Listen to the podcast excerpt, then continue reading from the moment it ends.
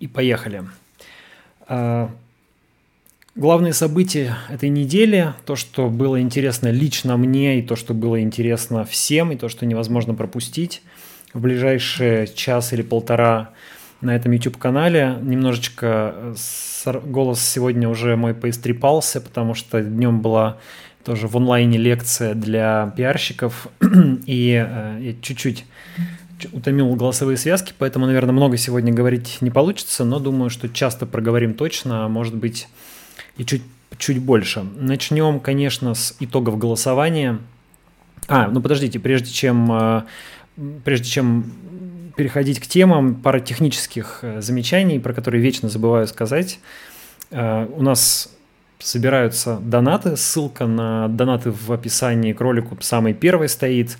Рад сообщить, что во время последнего стрима, точнее уже после завершения последнего стрима, набрали э, на новый свет, собрали 15 781 рубль, 105% от э, заявленной суммы в 15 тысяч рублей, поэтому цель сбора достигнута. Большое спасибо всем, кто участвовал. Со следующего стрима будет новый свет. Не знаю, изменится, как- как-то будет ли это выглядеть по-другому на картинке, но, по крайней мере, свет теперь будет свой, а этот я могу спокойно вернуть в знак, где он будет э, служить свою службу. Но у нас сейчас какой-то больше цели для сбора такой конкретной нет, поэтому я просто запилил э, счетчик, который называется «Украл идею у Майкла Наки и у Саши Плющева». Просто счетчик, который называется «Удачный стрим». Поставил на бум сумму в 3000 рублей. Давайте посмотрим, будет ли она собираться, накидается ли в шапку такая сумма по ходу стрима, и будем в следующий раз корректировать цифру больше или меньше в зависимости от того, как получается. А, донаты на экране. Большое спасибо всем, кто участвует. Можно присылать через них сообщения. Также работает чат на YouTube. Там уже передают привет вечернему солнечному Екатеринбургу. Погода сегодня великолепная. Но мы работаем здесь дома. Итак, э, главная тема – это, конечно, итоги голосования, это, конечно, э, принятие поправок в Конституцию. Как раз с сегодняшнего дня они начали действовать. Сегодня были опубликованы на официальном портале под забавным названием «Конституция президента Российской Федерации». Что бы это ни значило, видимо, какая-то техническая ошибка, опечатка, но выглядела довольно забавно, и, как всегда, эта оговорка или эта опечатка, она по Фрейду. 78% россиян проголосовало по официальным данным за Конституцию.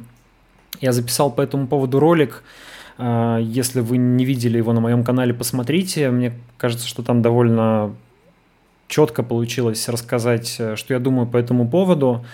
А, если так коротко обобщать, то три, три ложных вывода есть из, этой, эм, из этих итогов голосования, которые нужно развенчать, как мне кажется. Во-первых, нет, все-таки не 78% за, а, судя по Э, признакам фальсификации, которые есть, о которых я еще скажу ниже, все-таки цифра отличается, вероятно, отличается процентов на 10, а то и 15, поэтому соотношение несколько другое, предположительно.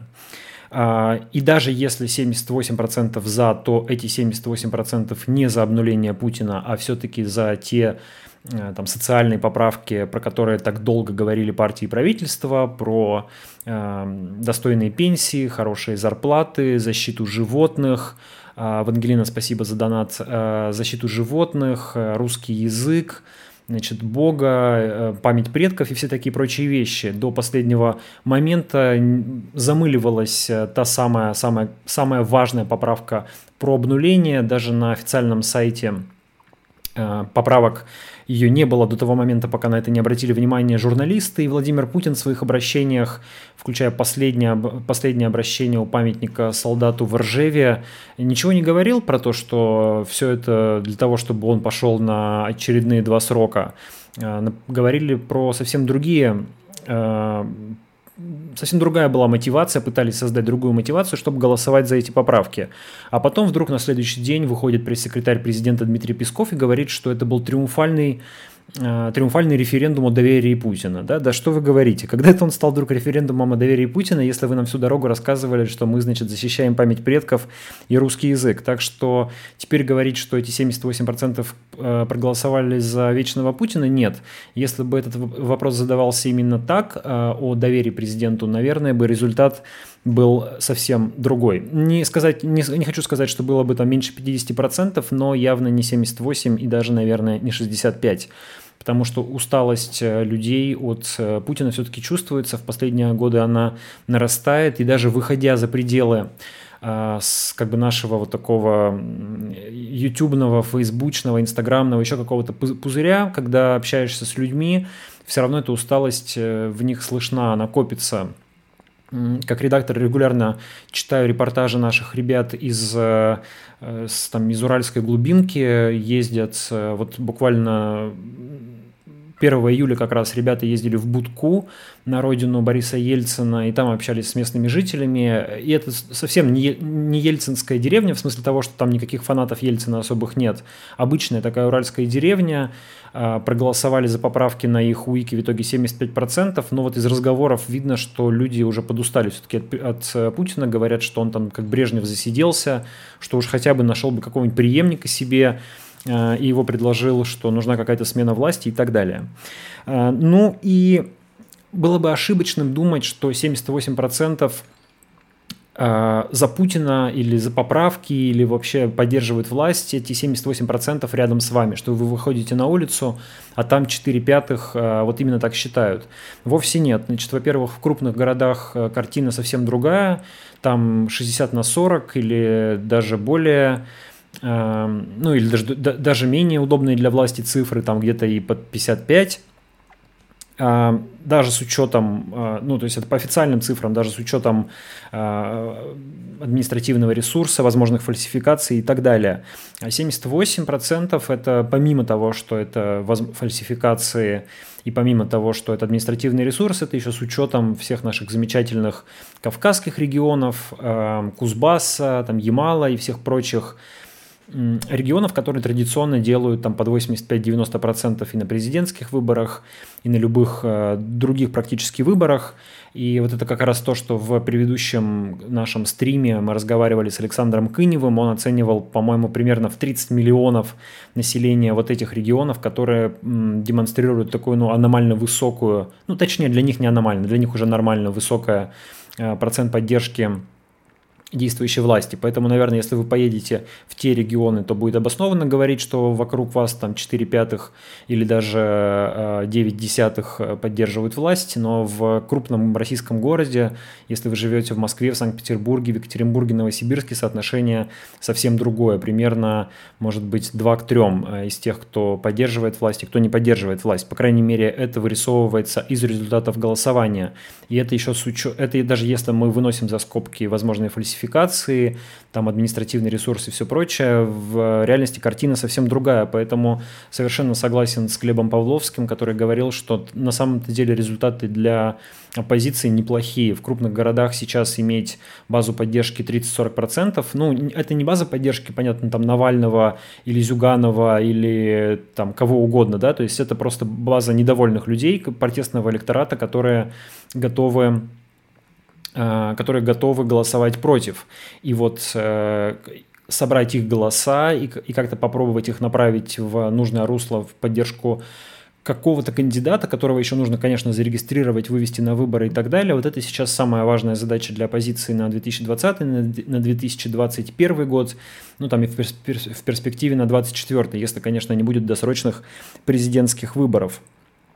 Э, ну вот в Свердловской области, например, результат э, поддержка поправок примерно 66%, э, и в Свердловской области, как говорят специалисты в электоральной статистике, практически не видно признаков фальсификации. Ну, то есть можно, наверное, говорить, что это результат без фальсификации, но там с учетом административного ресурса, с учетом отсутствие кампании против, э, массированной кампании за там, и так далее. Да? Ну, вот да, пускай даже такая цифра будет, окей. А, что касается фальсификаций, то наверняка вы слышали фамилию Шпилькина, Сергея Шпилькина, человека, который прославился своими графиками, который еще с 2007 года анализирует российскую электоральную статистику. Он математик, выпускник МГУ, если я не ошибаюсь, и графики его стали такими легендарными. Вот даже на обложке этого стрима, если там приглядеться в э, на фоне как раз видны те самые, вот это, те самые диаграммы, которые он строит, и он насчитал э, в, в результатах этого голосования на основе результатов системы ГАЗ-выбора он насчитал 24 миллиона аномальных голосов. Э, Шпилькин не утверждает, что это обязательно фальсифицированные голоса, да, он говорит все-таки аккуратно лишь про аномалию, но тем не менее при общем количестве проголосовавших за поправки в 57, 24 это едва ли не половина, очень много. Э, из чего он исходит? Он исходит из того, что Разрыв между голосами за и против не должен зависеть от э, явки. То есть э, при любом уровне явки соотношение голосов за и против должно быть примерно одинаковым. Однако в, э, в, в электоральной статистике видны такие аномалии. По мере увеличения явки количество голосов за резко возрастает. Э, возрастает непропорционально голосам против поправок. И с ростом, это обычно происходит с ростом явки более 60%. А, то есть там, где явка составляет 70%, 80%, там начинаются вот эти вот странные аномалии. Как я понимаю, э, ну, предположительно, потому что вбрасывают за, собственно, и это как раз способ отследить э, вот такую ну, возможные вбросы или возможное переписывание э, итогов голосования.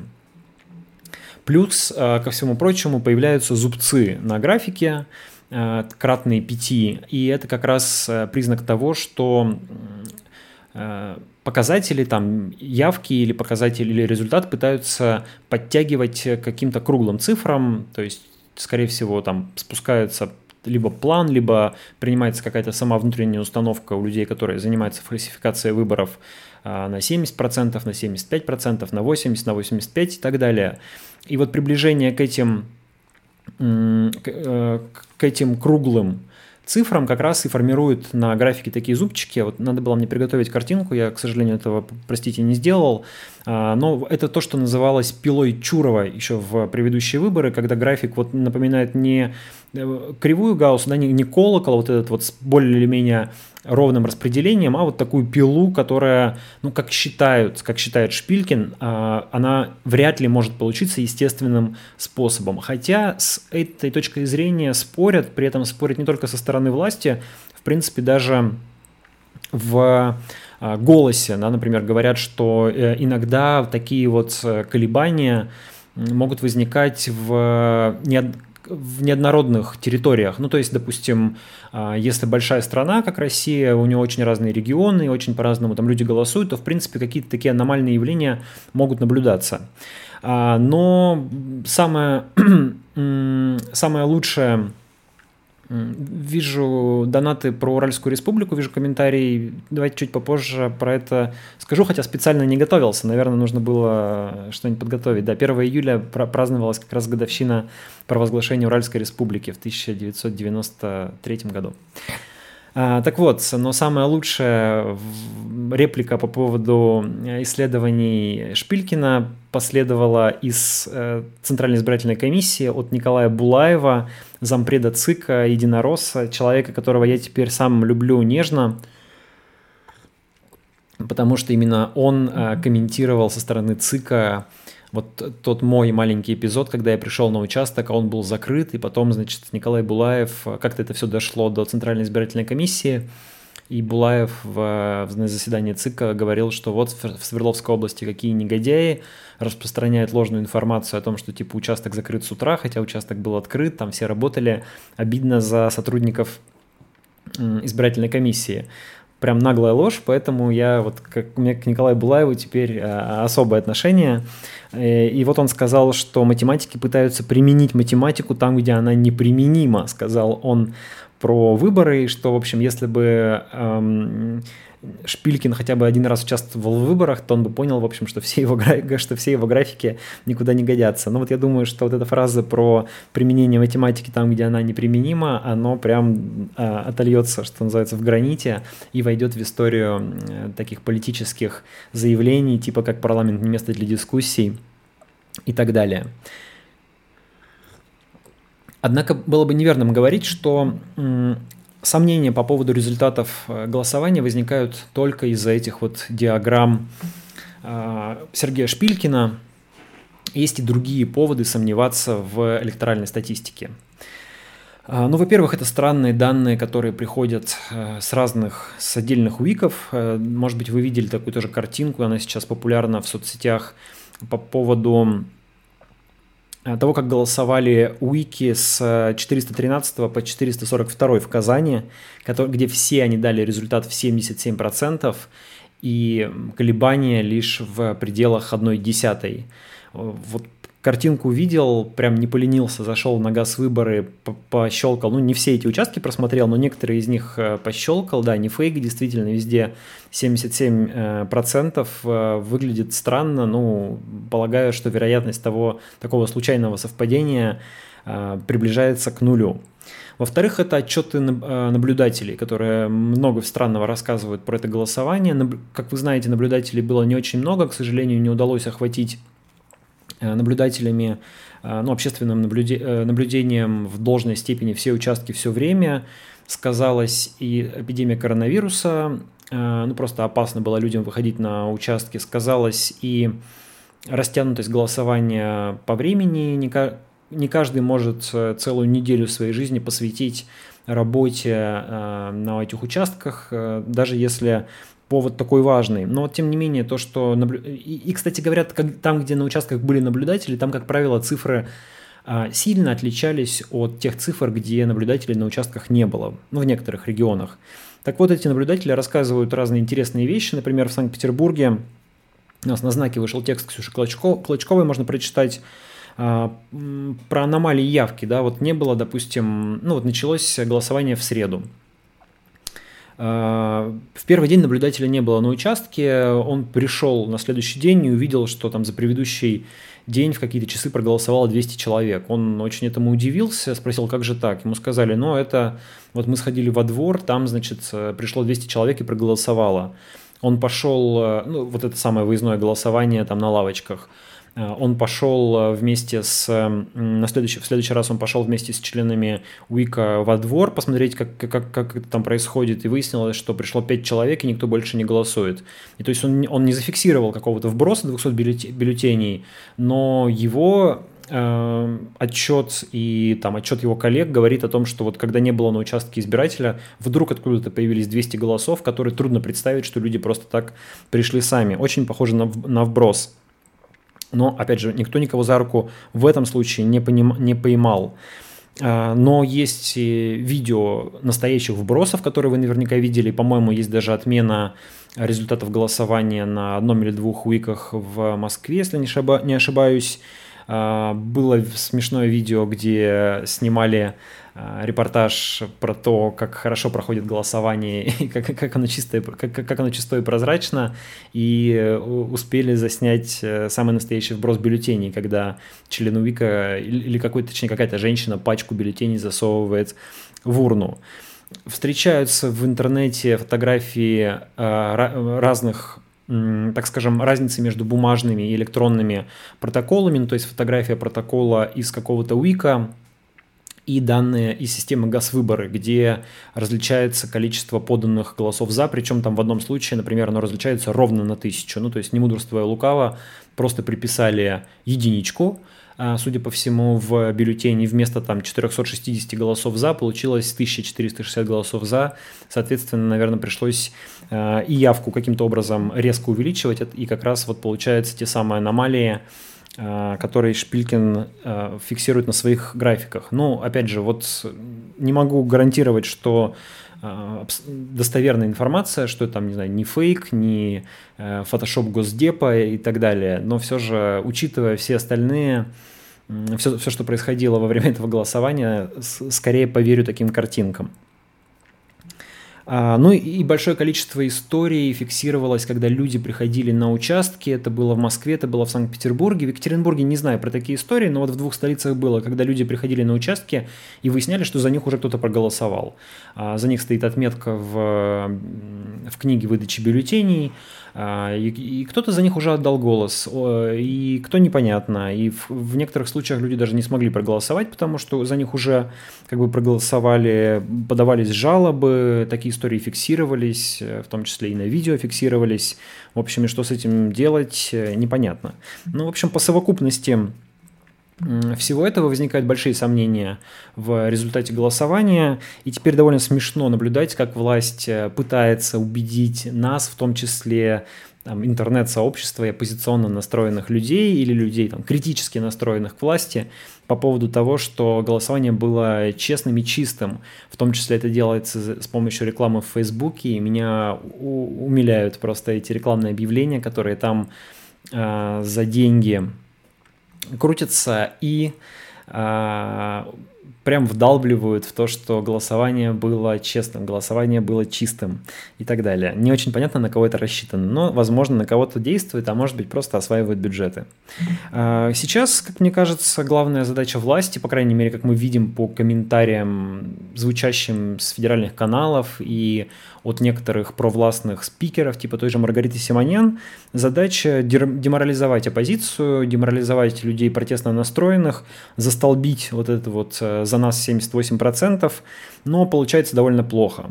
Э, в ролике, в ролике опять же говорил, напомню еще здесь, что э, в марте 1991 года примерно такое же количество человек проголосовало за сохранение Советского Союза. Спустя 6 месяцев Советский Союз распался. Поэтому какие угодно ритуальные процедуры можно проводить, они слабое отношение имеют к объективным общественно-политическим, экономическим процессам, а процессы эти сейчас складываются не в пользу властей. А, судя по тому, что говорят и что рассказывают там, собеседники во власти или около власти, даже на элиту на самом деле это голосование подействовало как-то отрезвляюще, что ли. То есть, э, ведь одной из задач, насколько мне представляется, было сцементировать истеблишмент, показать, что Путин по-прежнему пользуется поддержкой граждан, что по-прежнему рейтинг высок, что страна за него, а значит и вы, уважаемые там чиновники, а, э, депутаты от «Единой России», от других партий, там, политики и все, значит, от директора э, школы до э, какого-нибудь там вице-премьера, все должны работать в одной команде вместе с человеком, которого поддерживает население России. Но на самом деле все эти люди во время голосования увидели совершенно обратное. Они увидели, что вот именно без их сверхусилий, без их э, административного ресурса, без их фальсификации, без их э, значит, нагона, без, э, вот, без всей этой работы никакой масштабной поддержки режима-то на самом деле и не существует.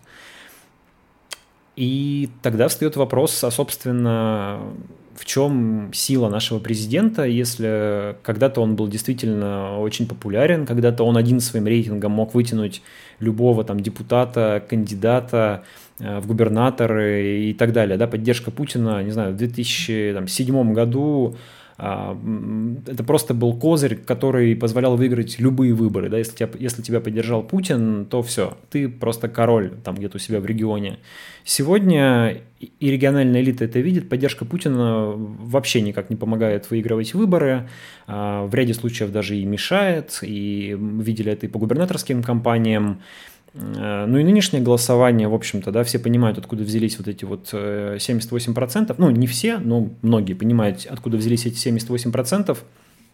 И вот, по крайней мере, по э, таким неофициальным разговорам не очень понимают люди, что будет дальше и какой теперь вырисовывается перспектива 2024 года, потому что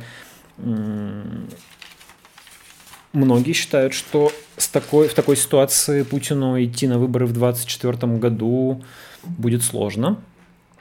И большой вопрос, пойдет ли он.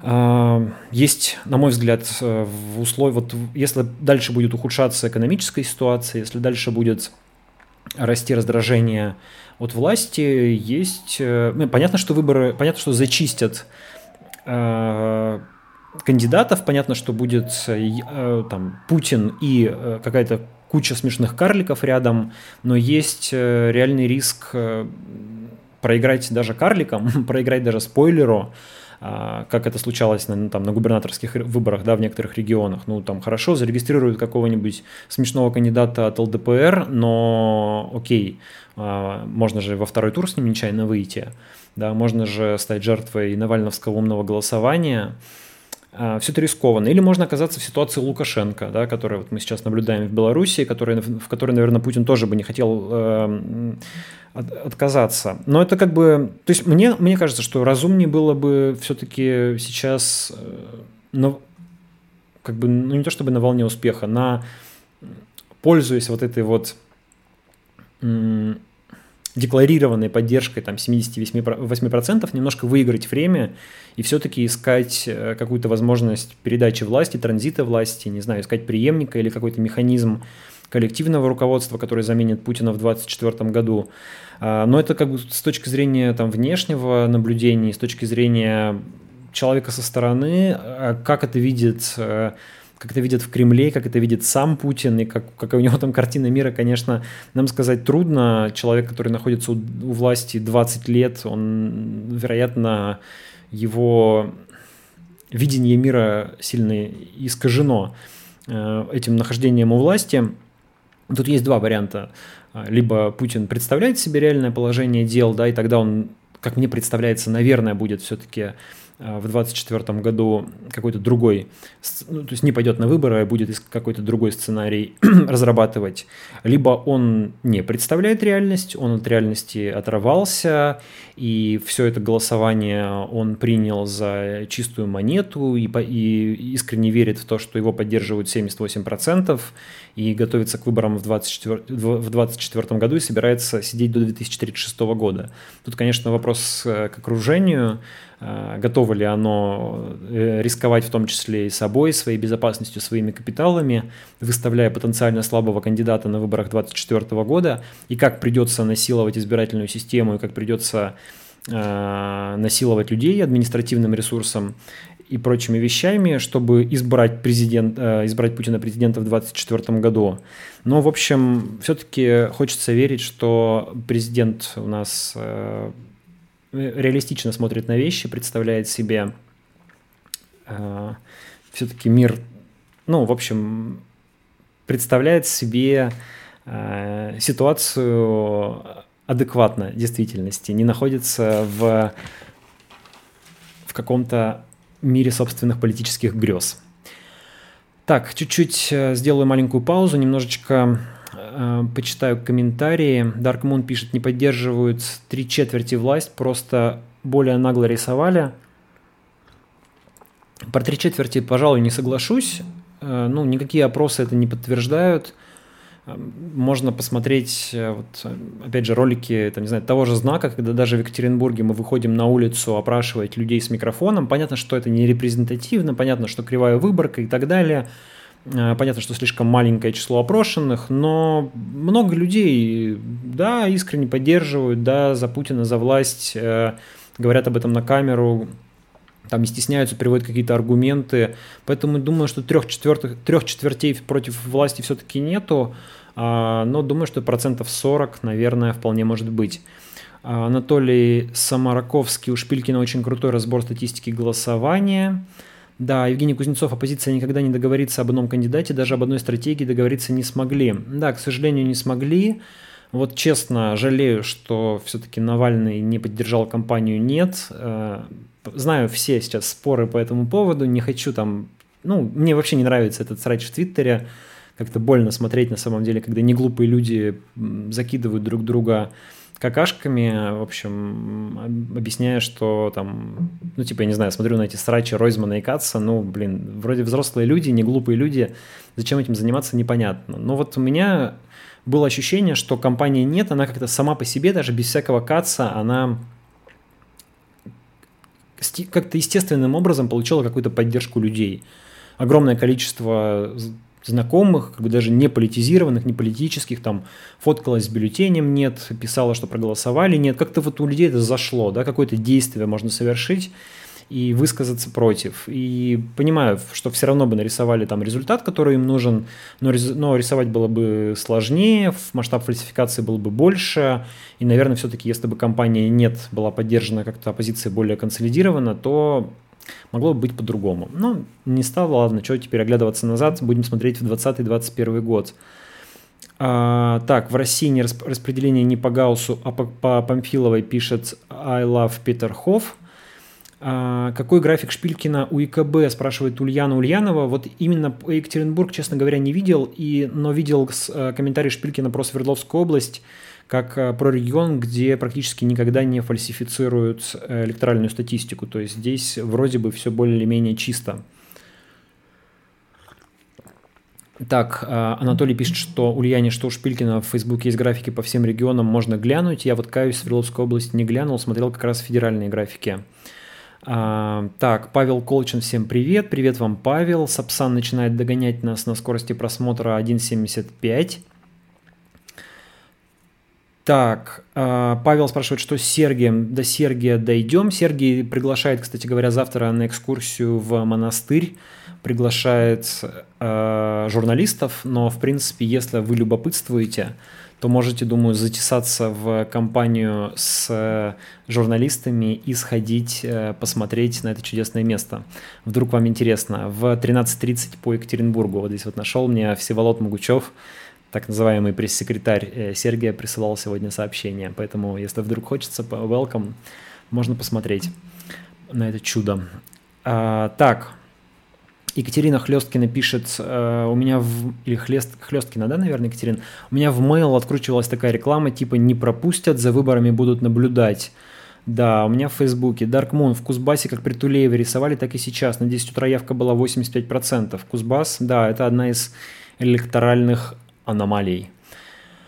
Так, в ВК реклама голосования под совершенно фантастическими заголовками лезла. Михаил э, Удинцев или Удинцев спрашивает, Дмитрий, насколько важно сейчас следить за событиями в Беларуси, насколько это можно спроецировать на нас? Спасибо. Думаю, что следить, конечно, важно, и спроецировать на нас можно вполне, хотя бы потому, что, ну, та же оппозиция следит за Белоруссию и, как ни странно, теперь э, воспринимает это, ну, не то чтобы как кальку для действий, но как, для, как некоторую возможность, да, потому что, ну, что, братский народ, а, там несколько сотен километров от Москвы находится Минск, э, очень похожий менталитет, и хотя за слово менталитет умные люди ругают, да, ну, похожее, похожее состояние общества, Э, похожий диктатор, в общем-то, да, близнецы-братья практически. И если там такое происходит, я думаю, что, конечно, по определению такое может происходить и в России, в том числе вот даже просто из эмоций, если белорусы там смогли, то почему мы не сможем? Так, Дмитрий, Майти э, Каталайзер пишет, Дмитрий, конечно, оторвался, это, видимо, про то, оторвался Путин или нет, но что за иллюзии? Он в том самом упоминаемом вами информационном пузыре. Ну, э, видите, иногда как бы слушаешь и кажется, что там как-то есть ощущение реальности-то все-таки. Но, а иногда кажется, что нет.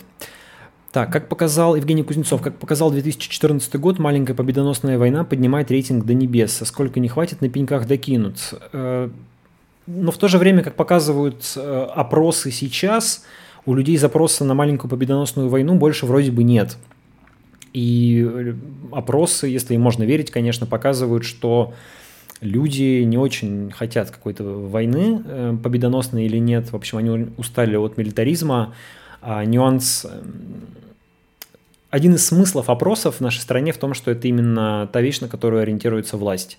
Она не очень хорошо себе представляет, что на самом деле думают люди, но умеет читать социологические опросы. В опросах последние годы говорилось, что запрос на милитаризм уменьшается, и внешнеполитические военные победы как-то перестают волновать людей, и им все больше хочется жить достойно и комфортно, больше денег зарабатывать, э, там как-то снова себе, не знаю, технику покупать, в отпуск ездить, э, детей одевать, э, чтобы на еду хватало и так далее. Вот это вот э, стало первоочередным.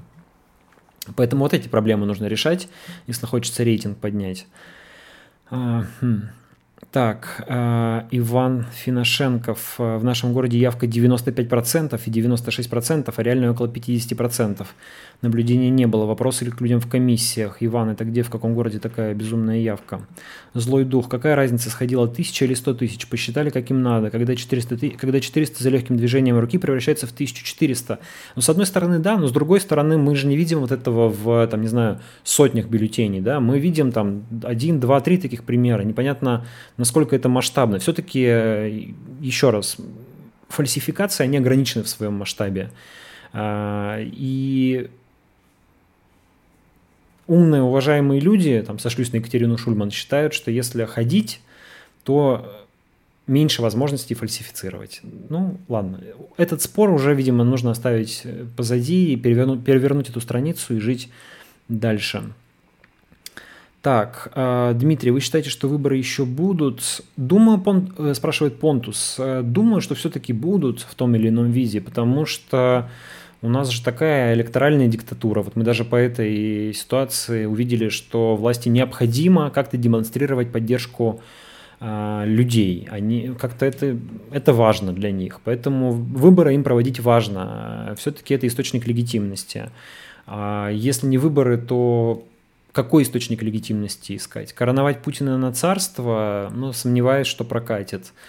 А, какой-то нужен источник. Все-таки люди же должны понимать, что власть откуда-то берется. Так, в Свердловской области по Шпилькину за поправки 65,2, а официальные результаты 65,9. Видите, Свердловская область молодец, всего 0,7% аномалии.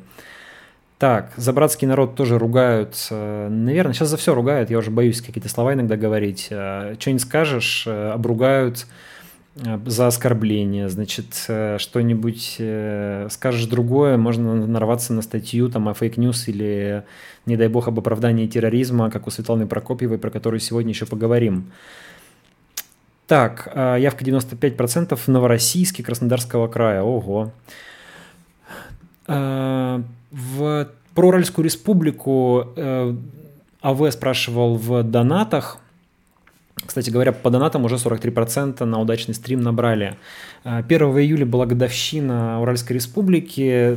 Давайте, может быть, как-нибудь, если доживем все до октября, то вот можно в октябре к годовщине распуска Уральской республики или в ноябре она была, сейчас уже не помню, посвятите тому какой-нибудь отдельный ролик или отдельный э, стрим, например, про это рассказать. Э, но вообще Уральская республика несколько преувеличенная такой пропагандой явления, в том смысле, что ее как жупил используют как пугало, что вот, а, уральский сепаратизм, там Урал собирался отделиться. На самом деле отделиться не собирался, скорее выступал за равноправие субъектов, требовал для областей, для регионов э, такого, таких же прав, как для там, Татарстана или Башкирии. И, как говорит Эдуард Россель, автор Уральской республики, в конечном счете эта цель была достигнута. Да? Уральскую республику распустили, Россель отправили в отставку, но все-таки субъекты федерации получили равные права, области получили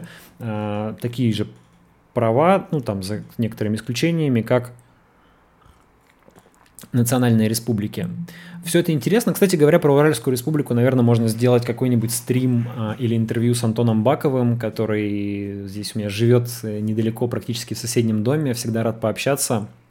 А он был одним из а, авторов этой идеи, одним из ее реализаторов. И вот он-то уж много может рассказать и про Уральскую республику, и про ее э, смысл, и про последствия, и так далее.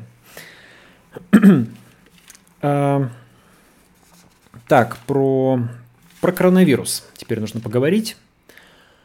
А, про хочется заострить внимание вот на ситуации, которая сложилась в Свердловской области. Ну, во-первых, ситуация, конечно, по-прежнему напряженная. Она напряженная не только в Свердловской области, но и в России, и в мире. Вы знаете, что в США идет вторая волна, в некоторых европейских странах новый подъем заболеваемости, хотя меня часто поправляют и говорят, что это не вторая волна, а продолжается первая, но как бы то ни было. Казалось, что начала ситуация улучшаться, особенно в Америке. Теперь э, новые исторические максимумы, и все хуже и хуже становится. И вот э, в Екатеринбурге тоже ну, забиты больницы, э, долго приходится очень ждать скорой, большие очереди на КТ.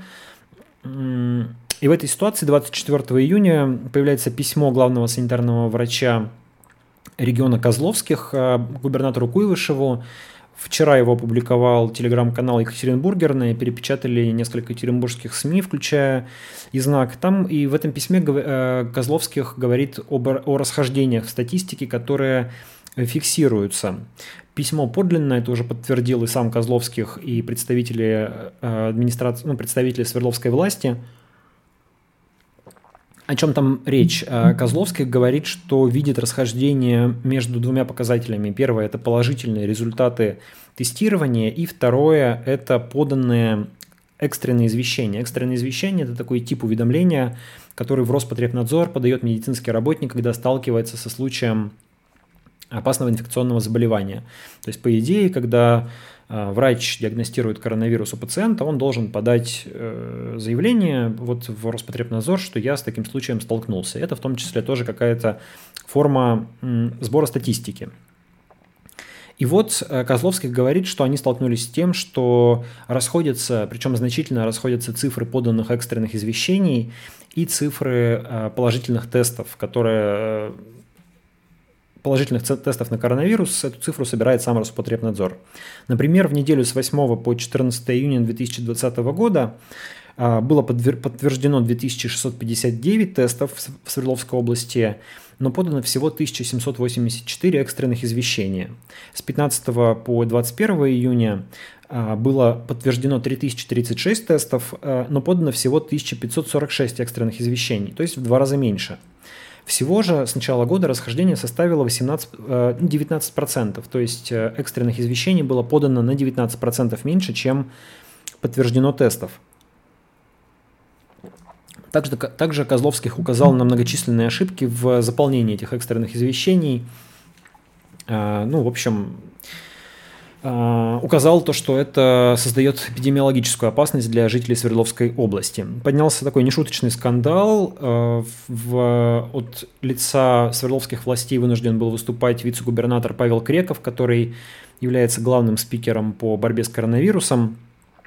А, он сообщил, что письмо это уже отработано, ответы даны, ситуацию разъяснили. Потом последовало более подробное объяснение.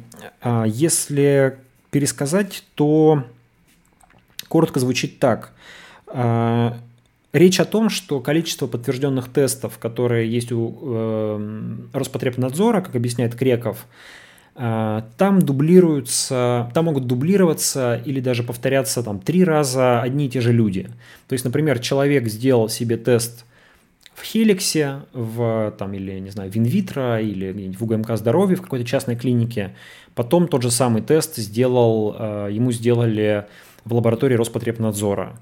И там, и там тест положительный, или даже в трех местах сразу тест положительный. Все три э, показателя попадают в статистику Роспотребнадзора, как объясняет Креков, а фактически пациент один да, и экстренное извещение вот это посылается не Хеликсом, когда они получили результат теста, а оно как раз посылается врачом в больнице, который пациент увидел вживую, там потрогал его и заполнил эту бумажку. Без контакта с пациентом, без осмотра пациента врач не имеет права, как, как объясняют, а, отправить такое экстренное извещение. Что вот якобы именно этим и объясняется расхождение в статистике.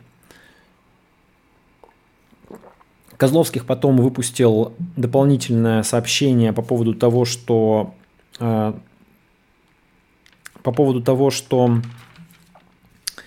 э, проведена работа по установлению и устранению причин этих э, расхождений, э, но такое не очень понятно из этого сообщения, удовлетворен он ответом Свердловских властей или не удовлетворен, считает он это каким-то искусственным занижением или вот действительно речь про неразбериху. Обещают, что со следующей недели заработает некая единая система учета больных коронавирусом в Свердловской области, в которой будут э, в которую будут вноситься данные Роспотребнадзора, и Свердловских властей. Все это будет какой-то одной базой. Странно, да, что такой базы до сих пор нет, спустя уже несколько месяцев после начала пандемии, но тем не менее.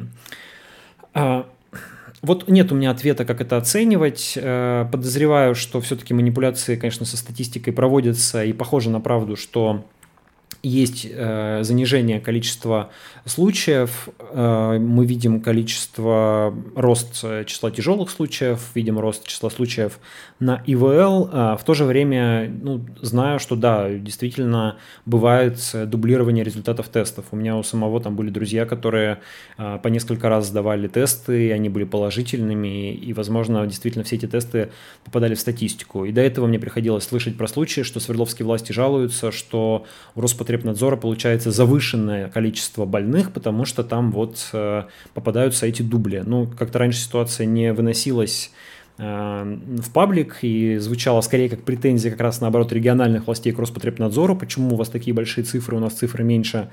Тут это все развернулось в другую сторону. Э, не берусь делать выводы, вот дал вам информацию с двух сторон, можете выводы делать сами. То что, ну, то, что мы видим, это то, что эпидемия в Екатеринбурге продолжается, продолжается с большой силой. От коронавируса умирают в том числе известные люди. Умерла э, депутат городской думы Елена Дерягина. И это, насколько я знаю, сильно испугало ее коллег в городской думе. Там всем срочно делают э, тесты, болеет депутат. То, что подтверждено, могу сказать, не, не разглашая медицинскую тайну, Э, подтверждено официально, что болеет депутат э, Владимир Крицкий, бывший вице-мэр Екатеринбурга по строительству, теперь один из руководителей, или даже, по-моему, главный руководитель строительной компании ЛСР «Урал». Э, в этой компании, собственно, официально и подтвердили, что он заболел. По слухам, болеет еще несколько депутатов, то есть есть вот такая вспышка в в городской думе, есть вспышки на разнообразных екатеринбургских предприятиях. Сейчас проверяем информацию о том, что а, курсанты там одного из э, училищ э, была вспышка и, возможно, разъехались э, по региону без, э, без должно поставленных диагнозов, да, но оговариваюсь, что проверяем, пока информация не подтверждена. А, по-прежнему возят из больниц э, в другие города. Некоторые врачи считают, что... Э, возят, извините, в больницы в другие города. Некоторые врачи считают, ну, надеются, оптимистично говорят, что, возможно, сейчас регион находится на пике или вот даже только, только что его прошел и будет снижение. Хотя и лично я каких-то предпосылок к этому не вижу, потому что Режим самоизоляции, естественно, не соблюдается, наоборот, снимаются ограничения, работают летние веранды, работают спортивные залы, прошло голосование, и каких-то причин, почему вдруг эпидемия должна пойти на спад, я не вижу. То есть я понимаю, когда так было в Дагестане, когда люди там стали резко умирать, э, стало много смертей, очень много заболевших, испугались, сели по домам. И после этого начался спад. У нас сейчас никто не испугался, никто по домам не сел. И хочется призвать э, власти, если уж э, если ситуация реально отличается от того, что вы показываете в статистике, то все, голосование прошло. Э, может быть, можно давать людям, давать э, более реальные цифры, чем даются в официальной статистике, если они не совпадают. Хотя, опять же, тот же самый Павел Креков еще раз заверил всех, э, сказал, что ответственно утверждает, что цифры в статистике соответствуют действительности. Ключевым показателем является число госпитализаций, и это число а, абсолютно, по его словам, реально. Но, но, но э, у наших властей есть сейчас более важная тема для обсуждения, и это борьба с гей-пропагандой. Мы сейчас про это поговорим. А пока немножко комментариев, а собственно новых комментариев у нас почти и нет. А, пишут, что закрытые автономные территориальные образования, то есть закрытые города, вот эти запретки, судя по всему, в статистику не попадают очень долго. Я вообще слышал, что по ним какая-то отдельная, возможно, статистика. А, По-моему, по ним ведет э, федераль... ФМБА, по-моему, по ним какую-то ведет отдельную статистику. Еще у военных есть отдельная статистика. Мы вообще не знаем, сколько там болеет в армии, да, потому что у них собственные цифры. Марта Маринина пишет, даже без искажений и занижений цифры по количеству заболевших в Екатеринбурге не радуют. Да, это правда. А, так, злой дух искусственно продлевает пандемию, ведь под предлогом ковида можно творить любую дичь, принимать любые законы, разгонять митинги. Да, вот АВ пишет, они ФМБА отчитываются, а потом субъекты дают. А, Нет, не, не думаю, что искусственно продлевают, не очень верю в такие штуки. Думаю, что все-таки пандемия скорее проблема для властей, чем а, какая-то возможность. А, принимать любые законы можно было и так, да и митинги, как мы знаем, тоже можно было разгонять. При этом, смотрите, вот митинг после, который пыталась собрать оппозиция после а, голосования по поправкам в Москве и в Санкт-Петербурге не разгоняли. Зато одиночные пикеты журналистов против Светланы Прокопьевой разгоняют достаточно а, бойко. Но к Светлане Прокопьевой мы еще вернемся. Итак, про радужные флаги. Екатерина Лахова, а, член то есть вот этой самой группы по внесению поправок в Конституцию, 72-летняя а, Екатерина Лахова предложила проверить использование радуги в рекламе мороженого, а потом сравнила радугу со свастикой. Сегодня это случилось, она сказала, что хоть радуга, хоть свастика, в общем, ей одно. Свастика вот тоже когда-то была, мол, милым символом, а теперь запрещенный, так и радуга. Так и радуга. Когда-то была безобидная, теперь ее используют, используют гомосексуалы. В общем, нужно э, запрещать. Написал, кстати говоря, про это пост в в Телеграме, что типа у Лаховой там все уже в голове смешалось, типа там пидоры, фашисты, все одно надо запрещать.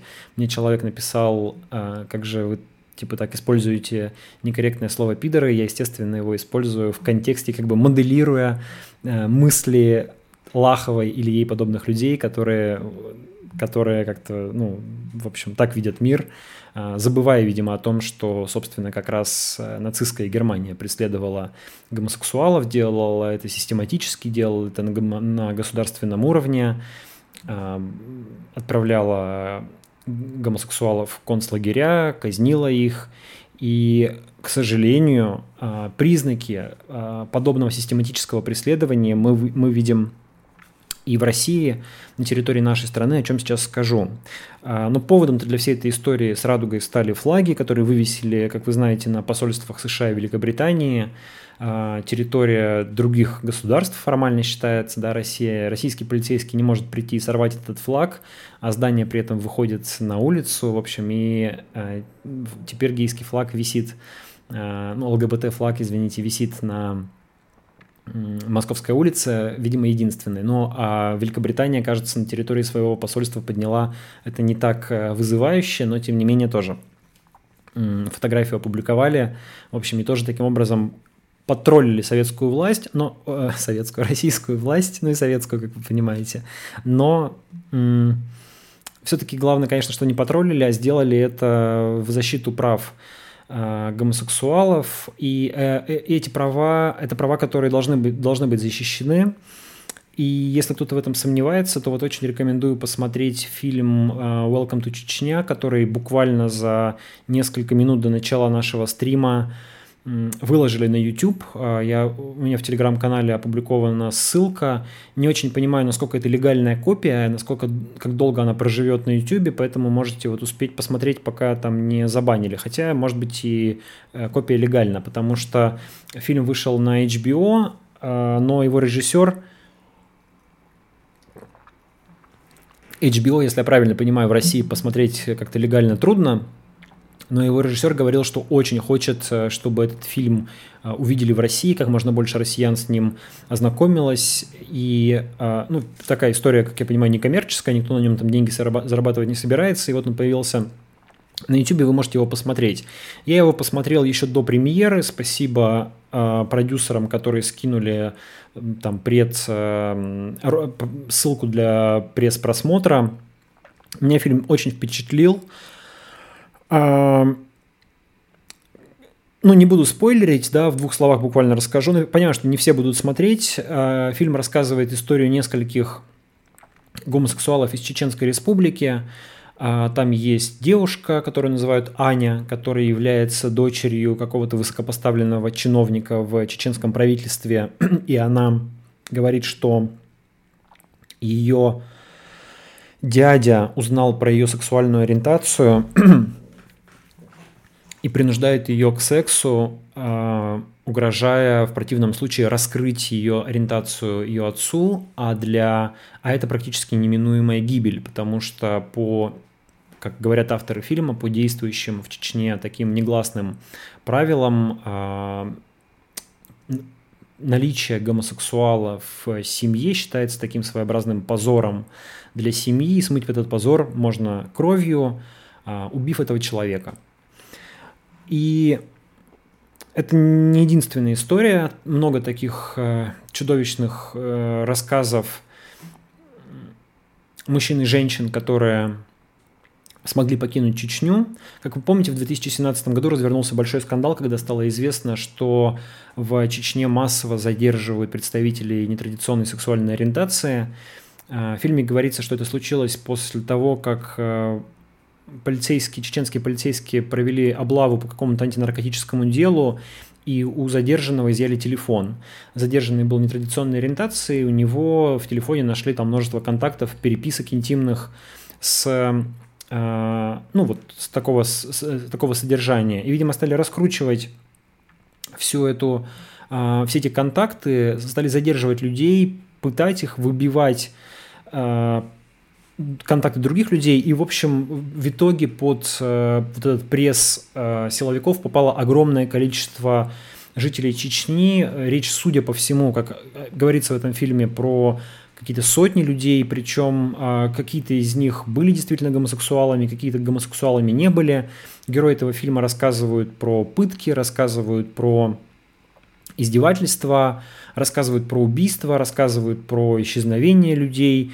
И ну, их рассказы складываются в такую чудовищную картину, которая говорит о том, что в российском регионе, в одном из регионов, который вот сравнительно недалеко от нас находится и находится на территории нашей с вами страны, происходит систематическое и очень жестокое преследование людей на основании э, их сексуальной ориентации. И, как говорят авторы этого фильма, вот на таком систематическом уровне это происходит впервые со времен нацистской Германии. И здесь действительно напрашиваются выборы, э, выводы по поводу сравнения с нацистской Германией, к сожалению, потому что если мы не замечаем того, что происходит, и мы отмахиваемся от этих новостей и не хотим их слышать и видеть, мы, наверное, подобляемся жителям немецкого городка Дахау, которые прожили в этом городе до 45 года и не замечали или делали вид, что не замечают того, что творится у них в нескольких километрах за стенкой концентрационного лагеря, а, который там был. И вот мы все, мне кажется, сегодня в России оказываемся в таком положении жителей этого Дахау, и как-то это на самом деле очень тяжелое сознание. Когда я посмотрел этот фильм, у меня я был в подавленном состоянии, не потому что даже там очень тяжелые кадры избиения э, гомосексуалов и даже убийства и изнасилований, э, а потому что ну как-то вот нужно как-то нужно для себя впустить в себя эту мысль, что на территории нашей страны происходят вот такие чудовищные вещи очень легко от этого отмахнуться, сказать, что я вообще знать ничего об этом не хочу, это там касается каких-то людей другой ориентации, и это вовсе вообще не про меня. Я сам натурал, но я воспринимаю это как, как собственную проблему, как проблему нашей страны, как проблему, с которой нужно что-то делать. Я думаю, что фильм в этом смысле очень важный, и он должен оказать э, должное давление, общественное давление, международное давление. Конечно, не на Рамзана Кадырова, которому, судя по всему, наплевать а, на там какие-то нападки, не знаю, международных организаций, на которых он чихать хотел, а на Владимира Путина, а, который, э, ну, все-таки как-то немножечко заботится о своей репутации в мире, ему хочется, чтобы его там как-то принимали по-прежнему в Европе, и понятно, что этим обнулением он себя сейчас перевел в нижнюю лигу э, политиков, но, тем не менее, э, все-таки ему там нравится и с Макроном общаться, и с Меркель, э, и так далее, да, и, наверное, он хочет как-то остаться все-таки сравнительно политиком со сравнительно приличной репутацией. А это доказательство того, что у него на территории страны происходят вещи, которые ну, являются государственными преступлениями, так как э, ими, судя по всему, занимаются государственные власти.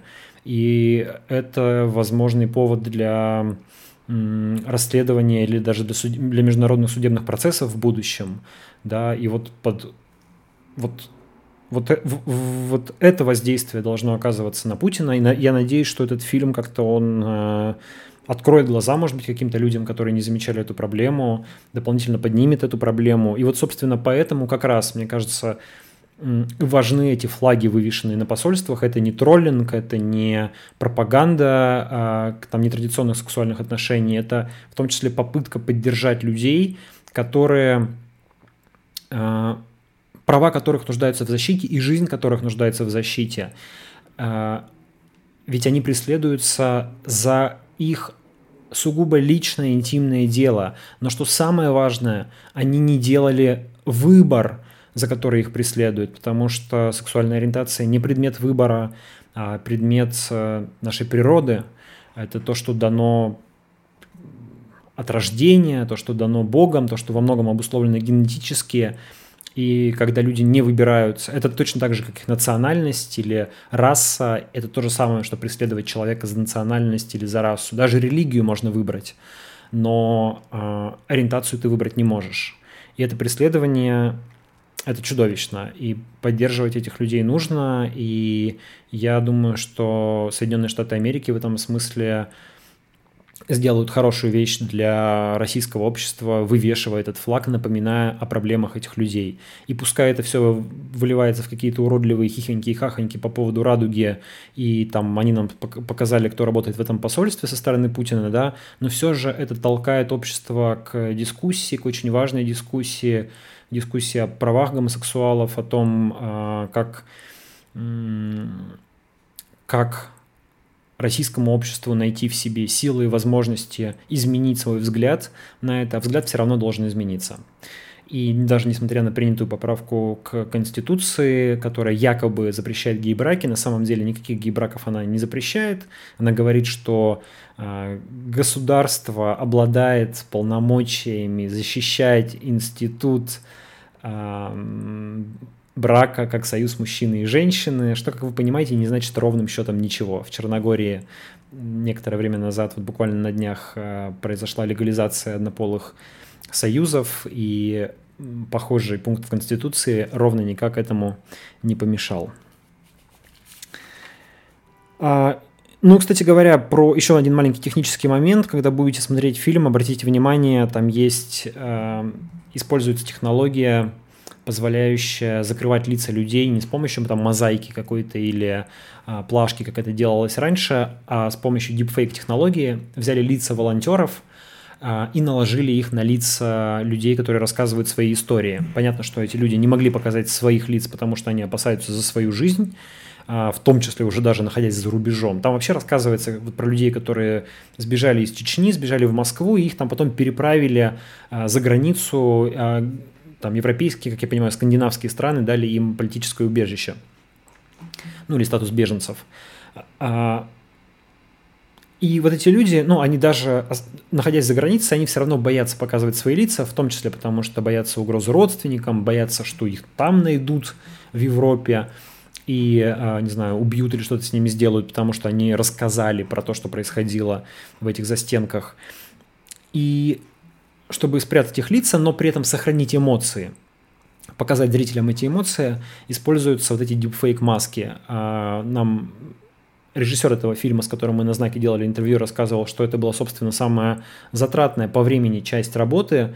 Сняли фильм там за несколько месяцев и около 10 месяцев делали вот эти маски, а, пытались э, правильно использовать эту технологию. В итоге получилось довольно круто. Конечно, там видно, что лица немножко ненатуральные, но, в принципе, ты смотришь на как будто бы на обычных живых людей, просто это не их лица.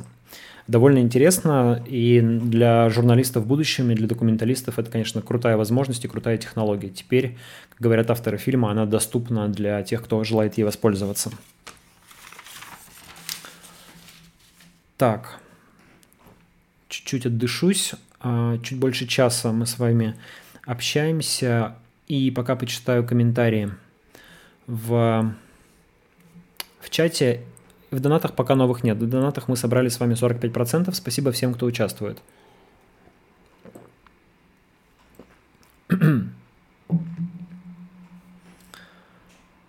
Так, Антон Лыков.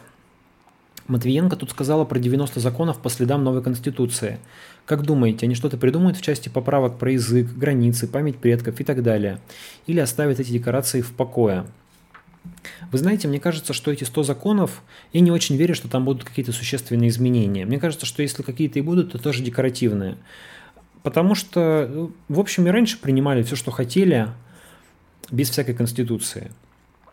Любой закон, вот даже, не знаю, закон про патриотическое образование дополнительное в школах, в аналитической, э, как извините, в пояснительной записке которого Путин сослался на новую конституцию, еще не принятую в тот момент. Ну, то ничего не мешало принять этот закон без э, конституции. Да, это дает какую-то возможность, э, скорее более такую риторическую, возможность там апеллировать теперь к этим изменениям, но ни одно из них не является, на мой взгляд, таким существенным, чтобы как-то менять российское законодательство. Может быть, э, вот в области применения международного права, возможно, какие-то изменения. Наверное, это такое самое угрожающее, что может быть, если это позволит России там, не выполнять э, решения ЕСПЧ, игнорировать решения международных судов. Этого бы, конечно, не хотелось, потому что все-таки это какая-то степень защиты прав дополнительная перед э, прав граждан перед их правительством. А что касается этих 100 законов, все-таки думаю, что вот тоже такой скорее э, трюк, да, ну невозможно же принять конституцию и, и, и что теперь, да, люди же ждут каких-то теперь изменений, что-то же должно меняться. Ну вот теперь примем 100 законов, которые как-то изменят нашу жизнь. Можно было эти 100 законов принять и раньше, и без Конституции. Можно их не принимать. Но если не принять, наверное, люди не поймут. Поэтому думаю, что что-нибудь, какие-нибудь э, изменения куда-нибудь внесут. Подозреваю, что, скорее всего, они будут тоже в основном декоративными. А то, что будут новые запретительные законы приниматься, тоже почти неизбежно, но принимались спокойно и без Конституции. Придаст ли это какой-то импульс, какое-то ускорение? Если честно, Сомневаюсь, потому что ну, люди-то не особо воодушевлены, в основном раздражены, живут бедно, ситуация тяжелая. Будет ли власть дальше закручивать гайки? Наверное, будет. Но думаю, что это произошло, происходило бы без относительно Конституции. Кружка могла бы быть брендированной, пишет АВ, а она брендирована Титановой долиной. Но это не, не нативная интеграция, как вы понимаете, а просто случайность. Титановая долина – особая экономическая зона в Свердловской области. А, ее экономическая эффективность, вбухали в нее миллиарды рублей, ее экономическая эффективность под сомнением. А, директор экономической зоны, по-моему, сейчас находится в следственном изоляторе, но вот э, кружкой от них я разжился. Ну, при, принесли в редакцию, подарили, подарили там то ли на Новый год, то ли когда. В общем, кружка классная, мне нравится. А, готов э, к какой-нибудь рекламной интеграции с э, каким-нибудь партнером, если что. Пишите в, в комментарии или на коллезе в собака.gmail.com. А, так, Лахова вообще трэш со своей радугой, пишет Ульяна Ульянова. Да, между прочим, я уже, по-моему, говорил, что Свердловчанка, бывший медработник из Свердловской области, который еще при советской власти делала здесь карьеру, а при... И, и восхождение ее случилось при Ельцине. Но вот уже какой-то такой пожилой человек, э, видимо, как-то... как-то... Короче, нужно вовремя уходить из власти. Сегодня борются с радугой, а споры в море копья будут кидать, пишет Екатерина. А, да, ну, все-таки думаю, что как-то мне хочется верить, что с радугой это безумие закончится в какой-то момент, и все это, ну, как бы, я, я понимаю, что есть Екатерина Лахова, у которой там какой-то свой мир уже в голове, а, но есть же разумные люди, там, при всем, при всех минусах нашего государства, все-таки там циничных, прагматичных и трезвомыслящих людей довольно много на разных э, уровнях, и какие-то уж откровенные глупости-то, я думаю, они умеют устанавливать. Поэтому борьба с радугой, я думаю, из, из этой серии. Все-таки не верю, что это будет продолжаться дальше. Так, э, сего... ну и все же знают, да, что ЛГБТ-флаг на самом деле он радугу-то полностью не повторяет, там не хватает одного цвета. А, сегодня за ними пришли, потому что они другие, завтра за нами, потому что неправильно мыслим, пишет Екатерина, имея в виду, видимо, гомосексуалов. Да, конечно, толерантность, терпимость общества, она проявляется в разных, в разных э, вещах. Собственно, поэтому и важно, как мне кажется, не, не только представителям сексуальных меньшинств бороться за права сексуальных меньшинств, потому что это в конечном счете означает толерантность и более терпимое отношение ко всем другим э, и к инакомыслящим в том числе, и к... Э, ну, все мы разные на самом деле, да, любой из нас э, отличается от других людей чем-то.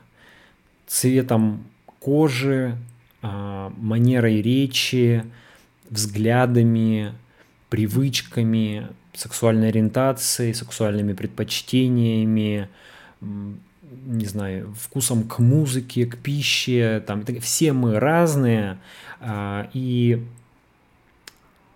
ну, это нормально воспринимать разных людей терпимо. И это залог здорового общества. И как мы видим, а, именно те общества лучше развиваются и становятся более успешными, более эффективными, которые толерантны к более толерантны к своим членам и к к разнообразным, в том числе проявлениям странностей, потому что, в общем-то, прогресс во многом двигают странные люди. И многие изобретения – это удел странных людей, которых можно назвать сумасшедшими, а, а, а можно назвать гениями, да, и многие революционные социальные преобразования поначалу кажутся безумием, а потом задним числом принимаются как нечто само собой разумеющееся, да, и любые крупные изменения производились э, людьми в чем-то не похожими на других.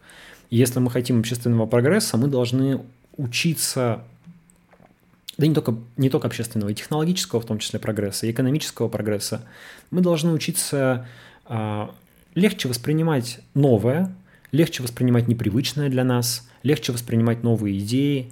Вот у известного экономиста Ричарда Флорида в его легендарной книге «Креативный класс», уже как бы даже немножечко пошло ее цитировать, но тем не менее, там есть интересное наблюдение по поводу того, что э, расс...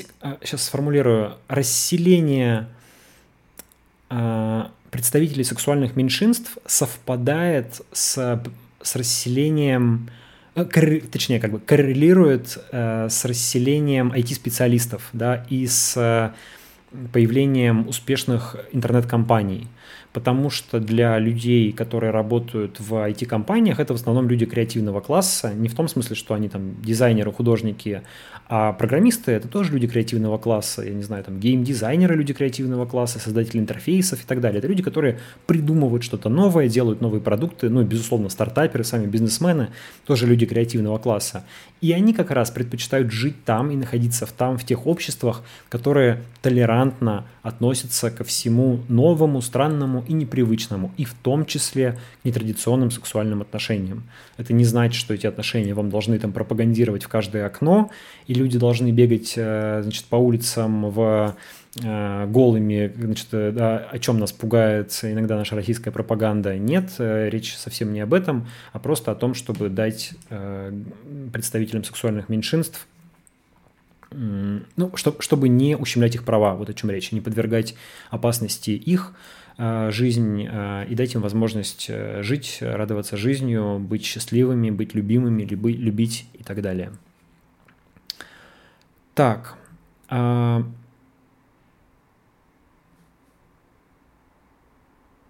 Игорь Черных. Власть бросила людей... Власть, власть бросила людей, выживут, значит, власть помогла. Нет, значит, виноваты сами. Оппозиция. Извините, я, Игорь, немножко не очень понимаю предложение, потому что э, не хватает запятых. так, злой дух. Про санкции против ВВП и его дружков слышали? Вы имеете в виду про возможные санкции в связи с со сговором с талибами в убийстве американских военных. Отдельная тема, довольно большая. Наверное, сейчас не будем на ней фокусироваться, потому что ну, она прям правда большая. Так, брак вообще устаревшая конструкция, пишет АВ. Даркмон, ВВП как-то не очень репутацией заботится. Немцова убили, следы туда же ведут, и ничего не мучится, не мучается из-за мнений Европы. Ну, мы не знаем, из-за чего он мучается. Нет, то, что не мучается, да, вы правы, безусловно. Но, опять же, там, с Макроном встречается с удовольствием, с видимым удовольствием. С Меркель встречается с удовольствием. Мы все люди, нам всем важен э, социальный статус. И когда ты достиг вершины пирамиды в России, когда ты здесь главный альфа-самец и круче тебя никого нет, тебе все-таки важен социальный статус в международном сообществе и тебе важно, чтобы тебя принимали как равного. Я думаю, что все равно Путину это важно. И поэтому это одна из тех вещей, которые все-таки немножко удерживают а, нас от а, совсем какой-то там, не знаю, кровавой диктатуры или чего-то такого. Ну и в том числе дочки же есть, и внуки есть, а им же потом жить в, в, вполне возможно в Европе, в России. Хотя, как мы знаем, э, детям и внукам советских вождей это все не помешало спокойно переехать в США и там доживать свой век. Думаю, что и потомки Путина вполне могут э, потом где-нибудь э, спокойно встречать старость и проживать зрелость в западных странах. Так, злой дух, вам плевать, всем плевать, кто там в РФ президент, санкции вести хотят из-за того, что вроде бы ВВП и дружки спонсировали отстрел американских солдат. Екатерина Хлескина, у меня знакомый утверждал, что идет голосовать за поправки, потому что там прописано, что будут защищать семью.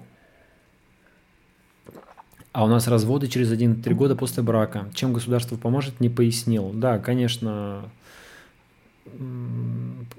количество разводов увеличивается с каждым годом, по-моему, не только в России. Поэтому ничем. В одном ролике видел, как тело говорило, пойду голосовать за, потому что там, говорят, пенсионный возраст снижают. Ну да, у людей очень всякие там странные мотивации. Когда их начинаешь расспрашивать, э, собственно, что они знают про эту поправку, а чем она им поможет, они, конечно, теряются и, в общем, предпочитают заканчивать разговор. А, есть э, примерно 30% людей, по моим наблюдениям, которые вообще всегда поддерживают власть. Вот всегда. Это прям... Я не знаю, что ими движет, но они всегда за начальника. А, Санджати, Санджати, вы добрый человек, запрещена агитация против нагон явки. Вам все это честно? Нет, не честно. А почему вы считаете, что нет и честно? Чем я дал повод так думать? А, у отца на работе молодые парни спрашивали, а что 1 июля будет? Может, что-то стоящее предлагает? Давайте проголосуем за. Так, так что качество электората у нас такое. Ну да. Так, так, так, так. Будет здорово, если игумен Сергий признает радужный флаг своим официальным. Сейчас до игумена Сергия дойдем, как раз он у меня следующий на листочке. Нет, игумен Сергий вряд ли признает, он как раз со всем этим борется. На HBO, про, на HBO проект We Are Here, там Драг Квин ездит по городкам США и организует бесплатное шоу, пишет Диана э, Сатыбалдина. Были случаи, когда участников гоняли. Есть истории религиозных людей из религиозных штатов, как они принимают себя и продолжают верить в Бога. Ну, есть, конечно, есть же э, Пит Бут, Буттеридж, Ба, блин, забыл фамилию, да? Кандидат в Баттеджич. Фу, сейчас я... У меня, извините, у меня плохая память, я вечно забываю фамилии и названия. А, который является христианином, является открытым геем, при этом ветераном разведки США. А, но в Америке понятно, что ситуация тоже не идеальная, да, там есть достаточно консервативные штаты, достаточно консервативные а, города там или сельские территории, где отношение к гомосексуалам негативное. Ну, как раз про это и говорит, что Фло... говорит Ричард Флорида, что почему-то там не возникает э, или гораздо реже возникают успешные, например, IT-компании, и там, как правило, хуже все с экономикой, чем в городах и в территориях, где гейм относится спокойно. Александр Федосенко. Отхранить историческую память и правду о войне. Можно ли ждать репрессивных законов? А их и так хватает репрессивных законов. И так у нас есть там законы про, про реабилитацию нацизма, например, которые позволяют практически за любую альтернативную точку зрения хватать. Хотя, да, как вот мы... Классная была история с военно... Господи, как его называют?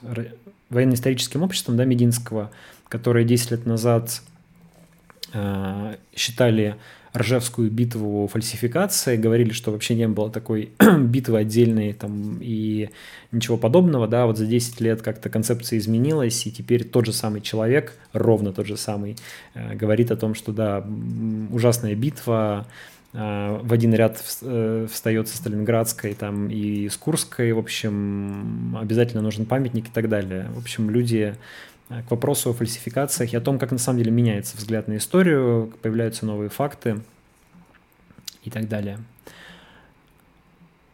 А, кстати, у нас в еврейской автономной округе флаг с радугой. Что с ней делать будем? Пишет Илья, кстати, да.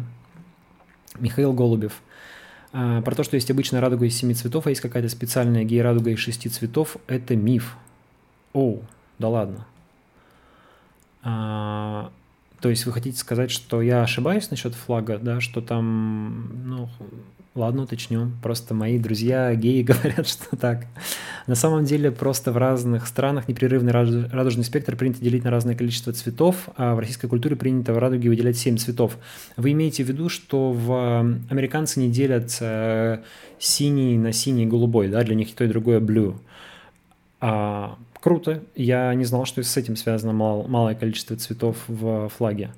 А, в ряде стран Европы и США в радуге принято выделять только 6 цветов. Они, да, не разделяют синий и голубой, пишет Михаил Голубев. Но все равно получается, что а, канонический флаг, он без голубого, верно понимаю, да? А типа каноническая русская наша православная радуга, она с голубым. Поэтому, продолжает меня, меня и вас просвещать Михаил Голубев, в ряде стран Европы и США в радуге принято выделять только 6 цветов. А, а поэтому для них радуга из 6 цветов – это самая обычная радуга, а не отдельная специальная гейская радуга. Все так. Я имею в виду, что и как следствие флаг э, радужный, он не имеет голубого цвета. Правильно же? То есть а, там условное мороженое, которое рекламируют братья Запашные, Запашные он голубой цвет. А, я все пытаюсь спасти нашу радугу а, от Екатерины Лаховой. Как-то найти какие-то аргументы для нее. Александр Рылов. Как заставить власти показывать правдивую информацию о количестве больных коронавирусом, умерших от этой болезни? Сокрытие проблемы создает опасную беспечность у людей. Но, как показывает ситуация в Дагестане, только максимально рассказывать самим, например, в соцсетях, про то, что, не знаю, там родственники болеют, если человек сам заболел, попал в больницу, видит, что она переполненная, писать про это. Вот когда в Дагестане прям это стало выплескиваться из соцсетей, и люди увидели, что на самом деле этого гораздо больше, чем есть в статистике, э, пришлось признать властям, что статистика не настоящая. То есть они, они озвучили цифру внебольничных пневмоний, которая там типа в разы отличалась от э, официальной статистики по коронавирусу. И никто, кстати говоря, их не привлек за фейк-ньюс. А, так, как вы относитесь к Валерию Соловью, как к талантливому оратору, который очень интересно умеет рассказывать, но к его прогнозам я отношусь скептически. Евгений Кузнецов. Но слушать его одно удовольствие. И журналисты его любят, потому что у нас, например, там какой-то ролик с ним, его выступление в Ельцин-центре посмотрели какие-то прям сотни тысяч человек на канале Знака, хотя там обычно просмотров много не собирается. Евгений Кузнецов достиг вершины в России, а к тебе на парад приезжают только несколько диктаторов из соседних стран. Ну вот именно, и даже Туркменбаши отказался. Ну, нет, ну правда важно это Путину. Конечно, ему бы хотелось, чтобы к нему приехали все, а никто не приезжает. Пит Бутиджич, спасибо конечно. А, мне всегда трудно давалась эта фамилия. Большое спасибо за стрим. Вопрос, вы проголосовали за? Спрас... Спрашивает доктор Шум. Нет, я проголосовал против. Почему вы думаете, что я мог проголосовать за?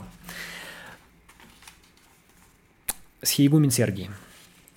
Итак, напоминаю, завтра, кто живет в Екатеринбурге в 13.30, экскурсия объявлена для журналистов, но вы можете к ней присоединиться, если хотите. Думаю, а, по, по сравнению с предыдущим, у нас там был стрим, который был на 90% посвящен отцу Сергию, по сравнению с э, я тогда говорил, что, скорее всего, там есть э, большой шанс, что все закончится миром, отправить Сергия куда-нибудь за границу или в какой-нибудь далекий монастырь.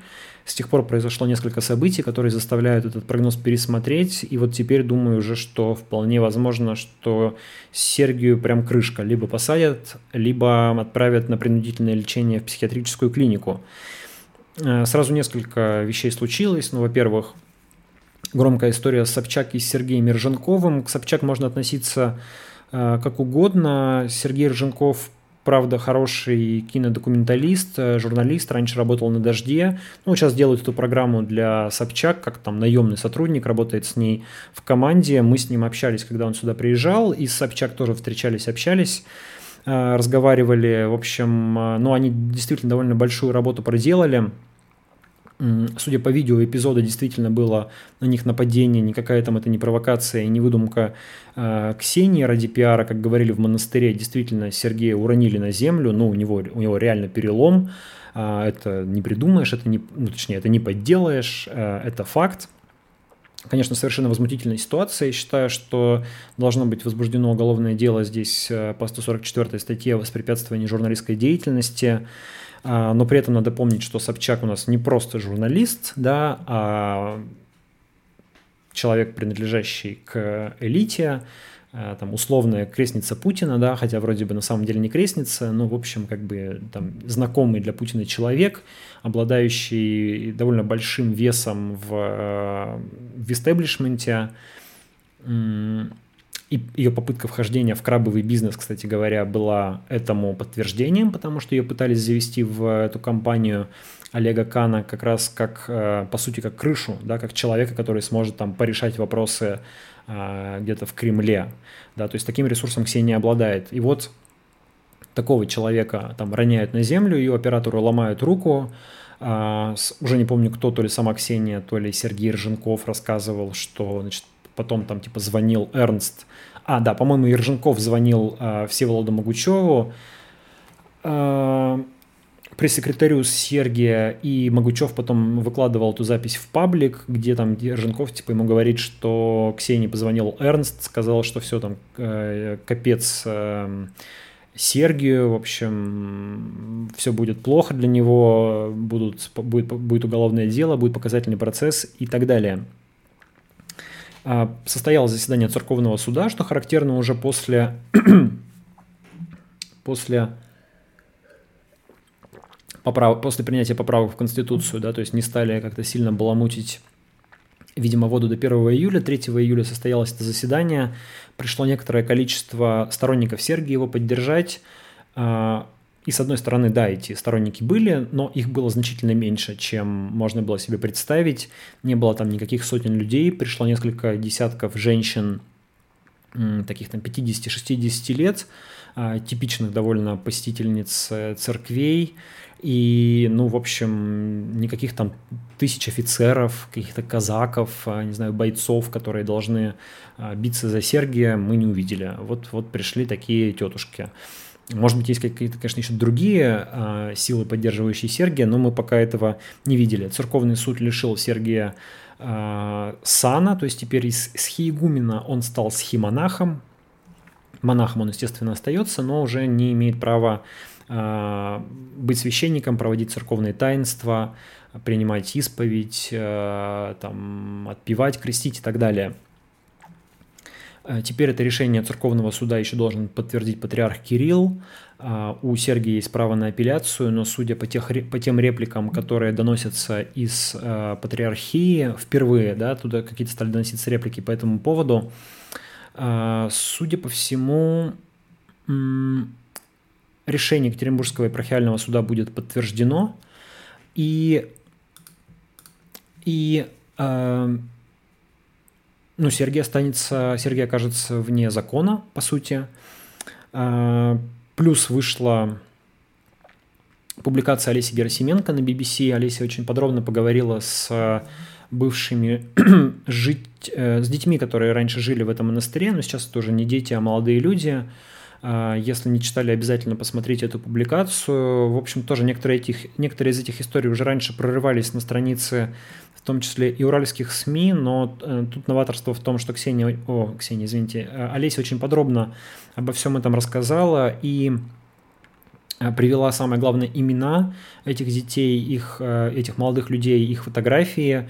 И в таком виде, конечно, история сразу становится достовернее, чем когда об этом рассказывают какие-то анонимные спикеры. И Екатеринбургская епархия уже заявила, что будет проводить разбирательство и просит правоохранительные органы обратить внимание на э, эти истории, будет изучать то, как обходились с этими детьми в монастыре. И я хочу сказать, что, конечно, если подтвердятся факты жестокого обращения с детьми, насилия над детьми или, не дай бог, сексуального насилия, о чем тоже звучат возможные подозрения, э, возможные обвинения, то, ну, конечно, тут э, уже никаких слов в защиту Сергия сказано быть не может. Это реально секта, это тогда будем говорить, что реально секта, реально э, тоталитарная секта, человек опасен и, наверное, должен каким-то образом быть остановлен. Э, приезжал, есть слухи, что к Сергию тут приезжал некоторое время назад один высокопоставленный силовик из числа его прихожан.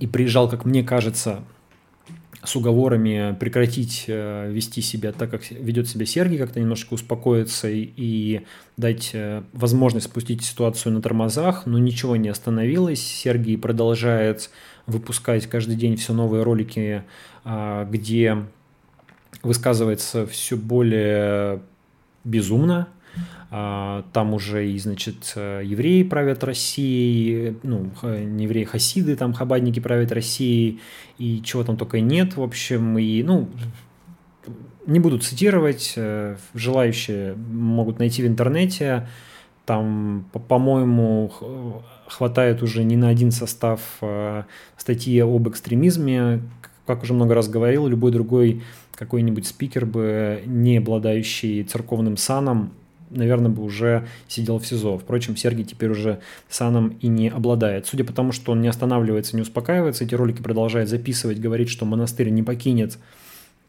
а, предлагает его штурмовать и будет защищаться. Ну, я, мне кажется, что шансов на шансов на мирное решение этого вопроса гораздо становится все меньше и меньше. Думаю, что реально могут посадить, могут отправить э, на принудительное лечение, но в то же время надо помнить, что это дом со стеклянными стенами, а, я имею в виду русскую православную церковь, и э, это, возможно, одна из причин, почему РПЦ не, не, до какого-то времени не очень-то активно занималась проблемой Сергия. Он тоже носитель какого-то количества секретов, он что-то знает а, про то, как финансируется Екатеринбургская епархия, знает про какие-то... Ну, я напомню, что он вообще-то с больше 20 лет здесь, довольно влиятельный священник, а, и он много чего, наверное, может рассказать, и уже потихонечку, потихонечку начинает рассказывать. Например, есть такой отец Максим Миняйла в Екатеринбургской епархии, настоятель храма на крови, довольно известный священник, знаю его лично, кстати говоря.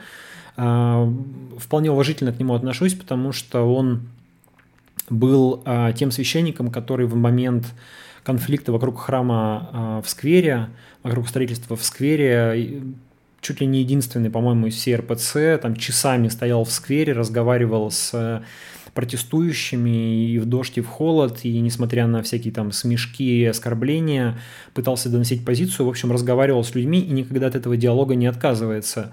Поэтому, в общем, к Максиму, к отцу Максиму отношусь э, неплохо, но э, вот, но там по слухам, э, ну вообще, насколько я знаю, у него там такое тоже прошлое, он в свое время когда-то был едва ли не в одной из группировок в 90-е годы в Екатеринбурге, Э, там точно знаю, что у него какой-то, по-моему, черный пояс по карате. В общем, он такой человек, э, какой-то боец, короче, бывший.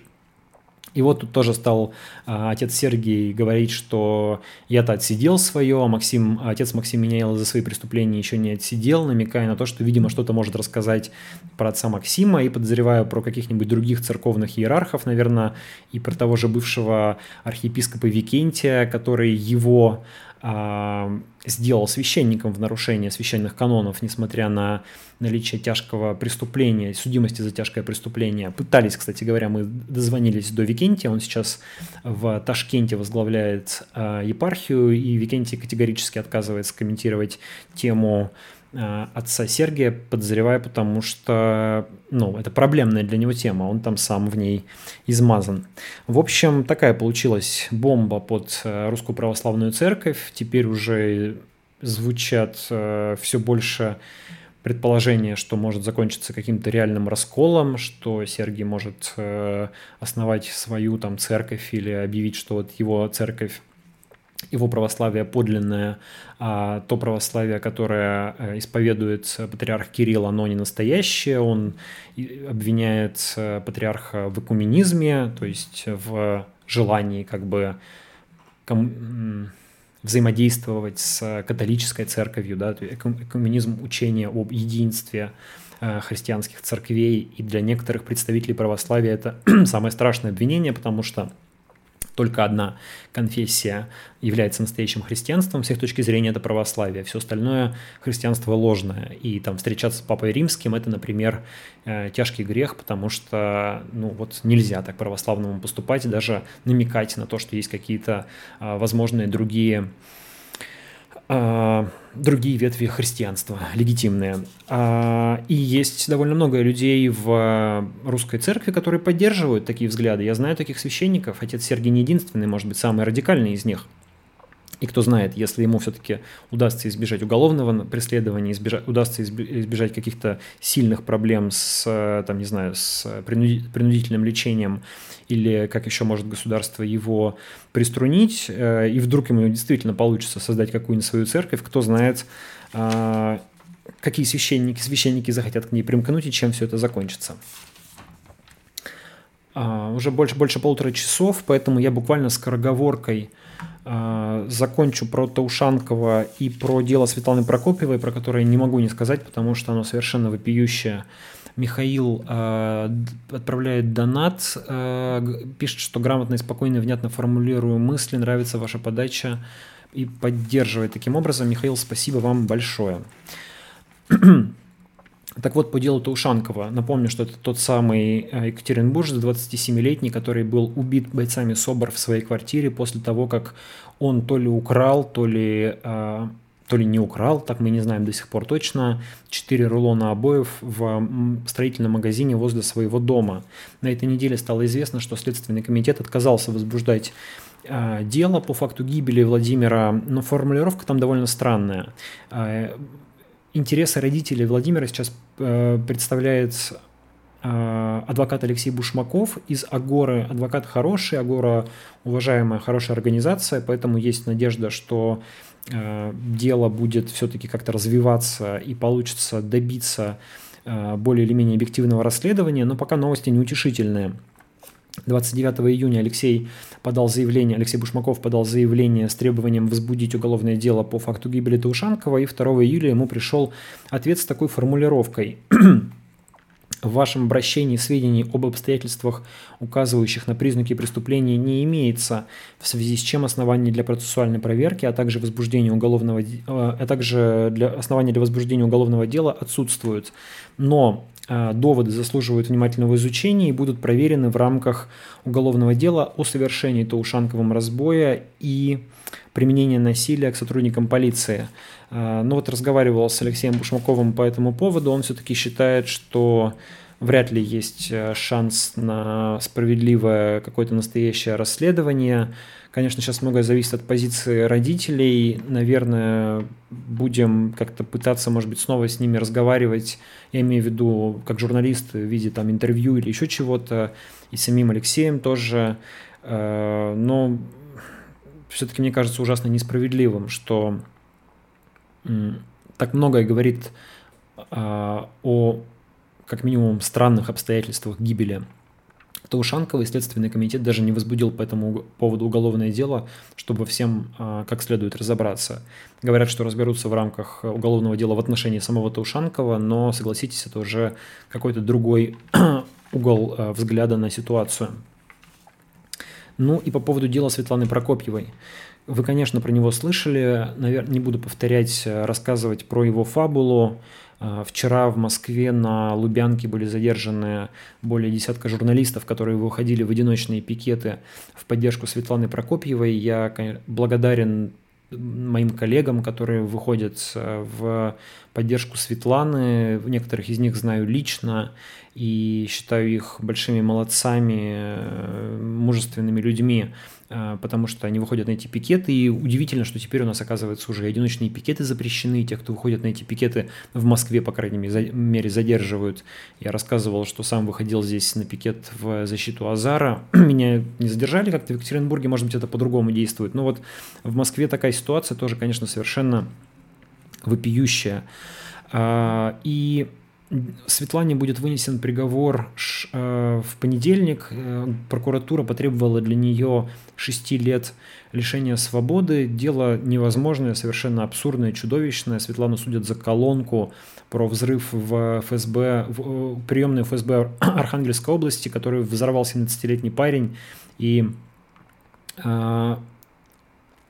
Светлана в своей колонке пыталась анализировать причины его поступка и говорила о том, что, ну вот смотрите, как бы, что, что, что видит этот, этот парень, да, он видит, но ну, он читает новости про то, как э, ФСБшники пытают людей, он читает новости про несправедливые судебные процессы, а, он э, понимает, у него складывается впечатление, что не добиться, э, не добиться правды другим образом, да, и это толкает его на такие радикальные поступки. И э, это нормальный журналистский вывод, это нормальная журналистская работа. Светлана показывает на проблемы, которые есть в российском обществе, на очень существенные проблемы. И она говорит, что вот отсюда берется радикализм, вот отсюда берется терроризм. Вот эти проблемы надо решать, чтобы таких случаев не было.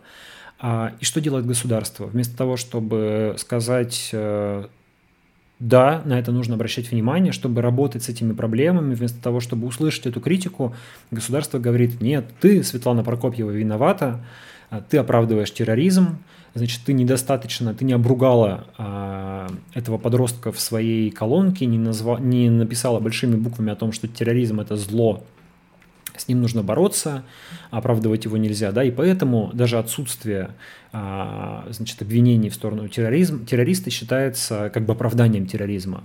А, хотя защита Светланы сейчас совершенно справедливо говорит, что, слушайте, но она же использует слова теракт, террорист. Она же не говорит, что это, знаете, типа молодец, борец за свободу. Нет, она говорит, что это был террорист, это был теракт, это само по себе уже является осуждением. Она пытается проанализировать, найти причины этого теракта но получает обвинение, э, конечно, дикое, невозможное, являющееся не только ее личной драмой и трагедией теперь, а поверьте, уголовное преследование, тем более с угрозой такого срока, это огромный, чудовищный стресс для человека. И для... Ну, в общем, это, это тяжело пережить. И мне, конечно, э, я прям желаю мужества. Светлане и восхищаюсь ее мужеством и тем, как она себя ведет так вот, это не только ее какая-то личная проблема, конечно, это проблема и всех журналистов, которые теперь оказываются под угрозой э, быть осужденными, посаженными, наказанными просто за рассуждение уже даже, да, не там, не за фейк-ньюс, не за призывы, не за что, за попытку проанализировать, за попытку разобраться, что не так. Но это проблема и не, не только для журналистов, и для всех пишущих людей, для всех говорящих людей, вообще для всех людей, которые как-то выражают свое мнение, а это, мне кажется, касается буквально всех и каждого. Все мы что-то пишем в соцсетях, да даже если не в соцсетях, кажется, что такими темпами начнут уже, как в Советском Союзе в его худшие годы, сажать уже и за простые разговоры. Некоторую надежду вселяет э, две вещи. Первое, то, что очень консолидированно вступились коллеги за Светлану, и не слышно даже от традиционно от традиционно, пытаюсь слово подобрать такое корректное, а, Короче, от людей, которые обычно кричат, что там Ату надо посадить, и даже от них не слышно призывов посадить Светлану Прокопьеву, слава богу. А вот коллег, которые вступились за нее, которые ну что-то сделали, написали про это, там, записали видео, публиковали ролик, что-то сказали, что-то сделали, таких людей достаточно много среди журналистов, и я рад, это внушает какой-то оптимизм. Здорово, что есть э, такое цеховое братство, цеховая солидарность, точнее, а, и все-таки такие поступки помогают, э, как мне кажется, иногда вырвать человека из зубов системы, как мы видели в деле Ивана Голунова.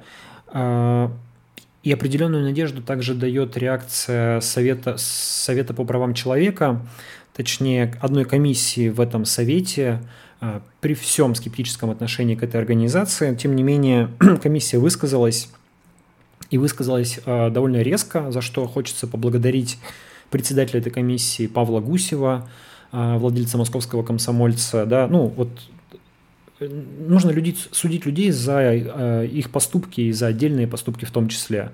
И к Павлу Гусеву много разных претензий, в том числе связанных там со свободой слова, с там, какой-то поддержкой Кремля и так далее.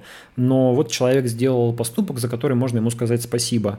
Довольно резко высказался по поводу этого уголовного дела, сказал, что комиссия возмущена требованием прокуратуры, да, не просто просит разобраться, там, не знаю, или просит суд проявить гуманность или что-нибудь еще. Нет, прямо сказал, что комиссия возмущена требованием прокуратуры, что Псковская прокуратура доказала свою некомпетентность. А, ну и такое высказывание со стороны какого-никакого представителя ну не сказать, что власти, да, но около властной общественности заставляет нас надеяться, что все-таки это дело, будучи созданным где-то на уровне псковских силовиков, теперь добралось до федерального уровня, и там будет остановлено. И мы, ну, как минимум увидим, ну, хотя бы увидим условный срок, да, что, как мы знаем, в нашей стране является а, фактически оправданием да, и признанием того, что силовики не смогли доказать вину человека.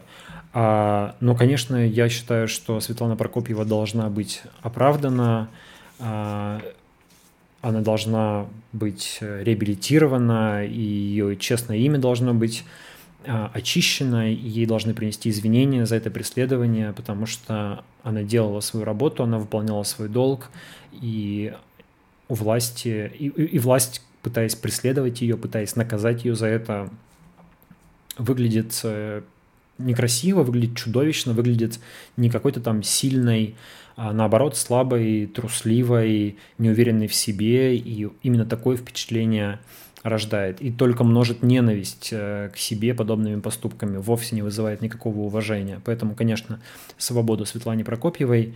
Я очень надеюсь, что приговор суда в Пскове в понедельник будет оправдательным. Рад, что многие мои коллеги, в том числе из Москвы, туда отправляются. Друзья, на этом а, собираюсь заканчивать. И совсем маленький нюанс в конце. А, и еще отвечу на ваши комментарии, но вот который уже стрим себе говорю, что нужно заканчивать на какой-нибудь а, не, может быть, не политической ноте, чуть-чуть э, куда-то в, в какой-то сдвиг, в общем, такой э, тематический делать в конце. И есть хорошая традиция в разных стримах рекомендовать какие-то книжки. Я сам очень читающий человек. Вот там у меня за спиной, где вы не видите, большой книжный шкаф с разными книгами. И э, я буду, наверное, в конце стримов иногда буквально по минутке рассказывать про какую-нибудь книжку, которую можно рекомендовать. Некоторые из них, э, может быть, вы знали и читали, некоторые нет. Вот сегодня очень хочу порекомендовать книгу американского журналиста Дэвида Ремника. Она называется «Могила Ленина. А, Последние дни Советской империи». Кто не читал и а, очень рекомендую. Книжка такая не тонкая, а, но очень интересная. Она, вперв... она была написана в 1993 году по по горячим событиям. Дэвид Ремник – это журналист, который работал в, в Советском Союзе и потом в молодой России был корреспондентом The Washington Post, и на его глазах рушился Советский Союз, и вот он в 93 году написал эту книгу, и только в 2017 году она была издана на русском языке. И это очень такое крутое сочетание как бы журналистики и повествования, такого собственного писательства. А, книга довольно, насколько я понимаю, твердо придерживается фактов. Там есть пара мест, которые а, кажутся некоторые клюквой такой, э, ну, в том плане, что они как-то, ну, то есть ты читаешь и понимаешь, что вот человек немножко не, не понял там российскую действительность, но ну, это буквально одно или два места. А в целом я удивился, насколько точны и э, часто прозорливы, и а,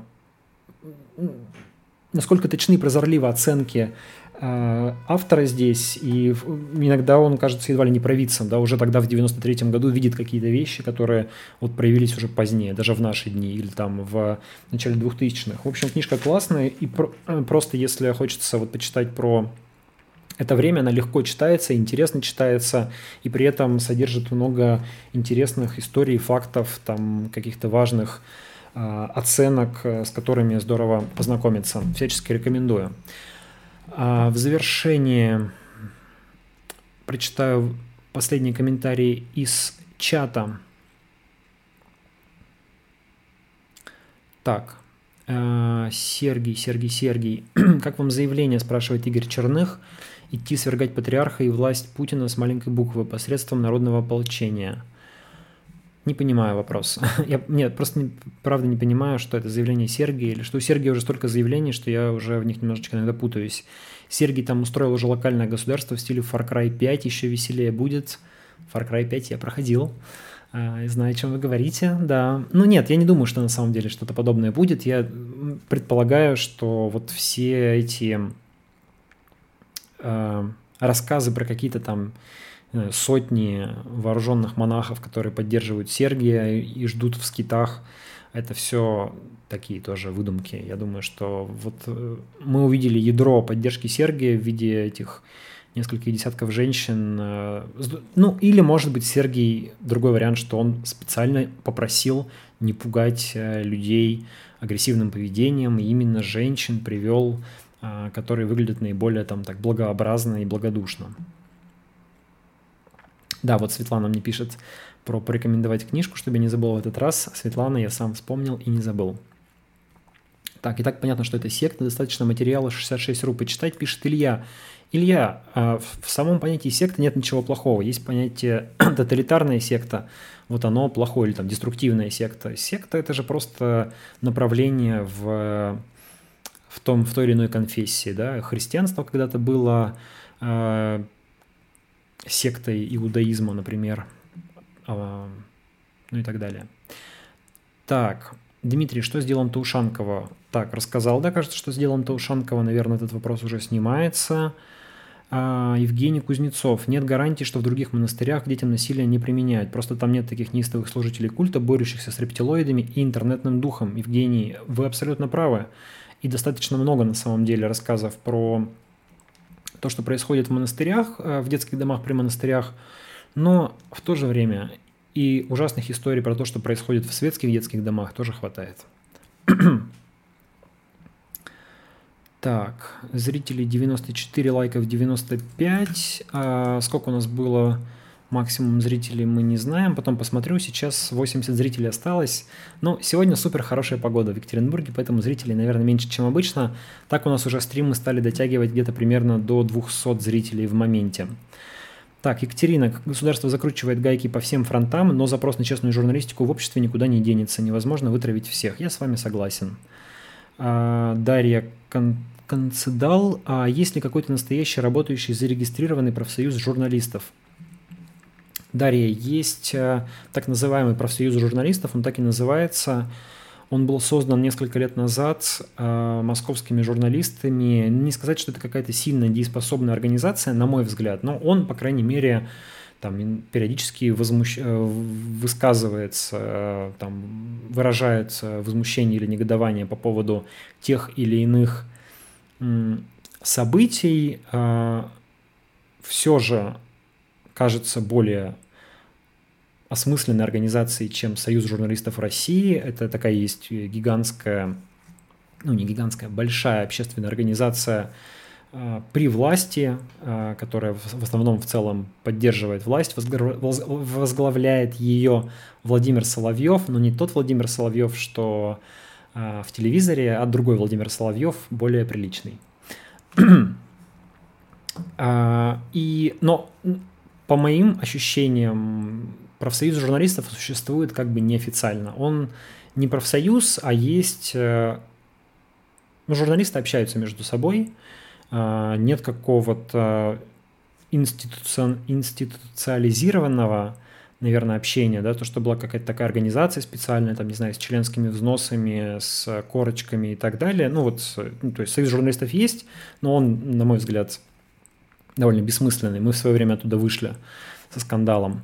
А, а мы, я имею в виду редакцию нашу, а, но есть просто сообщество журналистов, люди, которые общаются и которые иногда координируют действия друг с другом, имеется в виду, что вот надо, давайте там поддержим кого-то. У нас есть, например, в Екатеринбурге такой чатик просто в Телеграме, он называется «Чат главных редакторов». Там буквально 5-7 человек, не помню сколько точно, и э, мы там иногда, там, не знаю, ребята, вот какая-то вопиющая ситуация, давайте какое-нибудь там открытое письмо сделаем, или давайте вместе опубликуем какое-нибудь заявление, или давайте обратимся там в какой-то орган власти, потому что здесь, э, там, мы вот, например, как раз по делу Максима Румянцева, я записывал про него ролик, э, рассказывал, да, который там спровоцировал э, екатеринбуржца, и теперь этого екатеринбуржца Э, там собираются посадить, могут посадить на три года.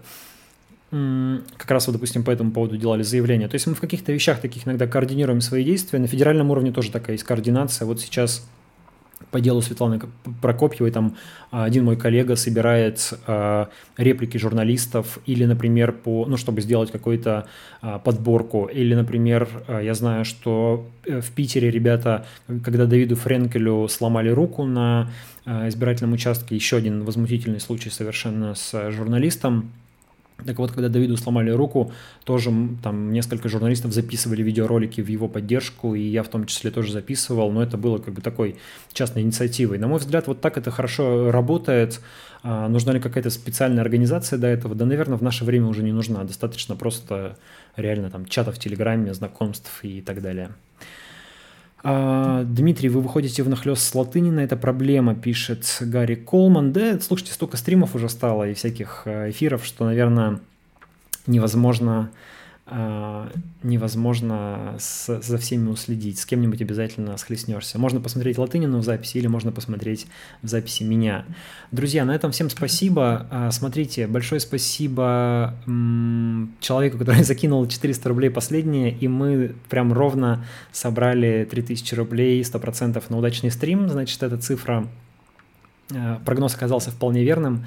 Будем его использовать в дальнейшем. Я благодарю вас всех за внимание. Спасибо, что провели этот вечер э, здесь, ох, целых два часа мы прообщались. Э, скорее всего, следующий стрим будут, будет э, гостевым, хотя не обещаю, и, возможно, в какую-нибудь неделю еще сделаем паузу, потому что хочется куда-нибудь съездить за город, немножко отдохнуть, а со стримами получается, что все время приходится быть в городе. Стрим это еще ведь не только два часа вечером проговорить, это до этого еще, а, ну, как минимум два часа, а то и три, а то и четыре, подготовиться, что-то почитать, написать, э, сделать выписки и так далее.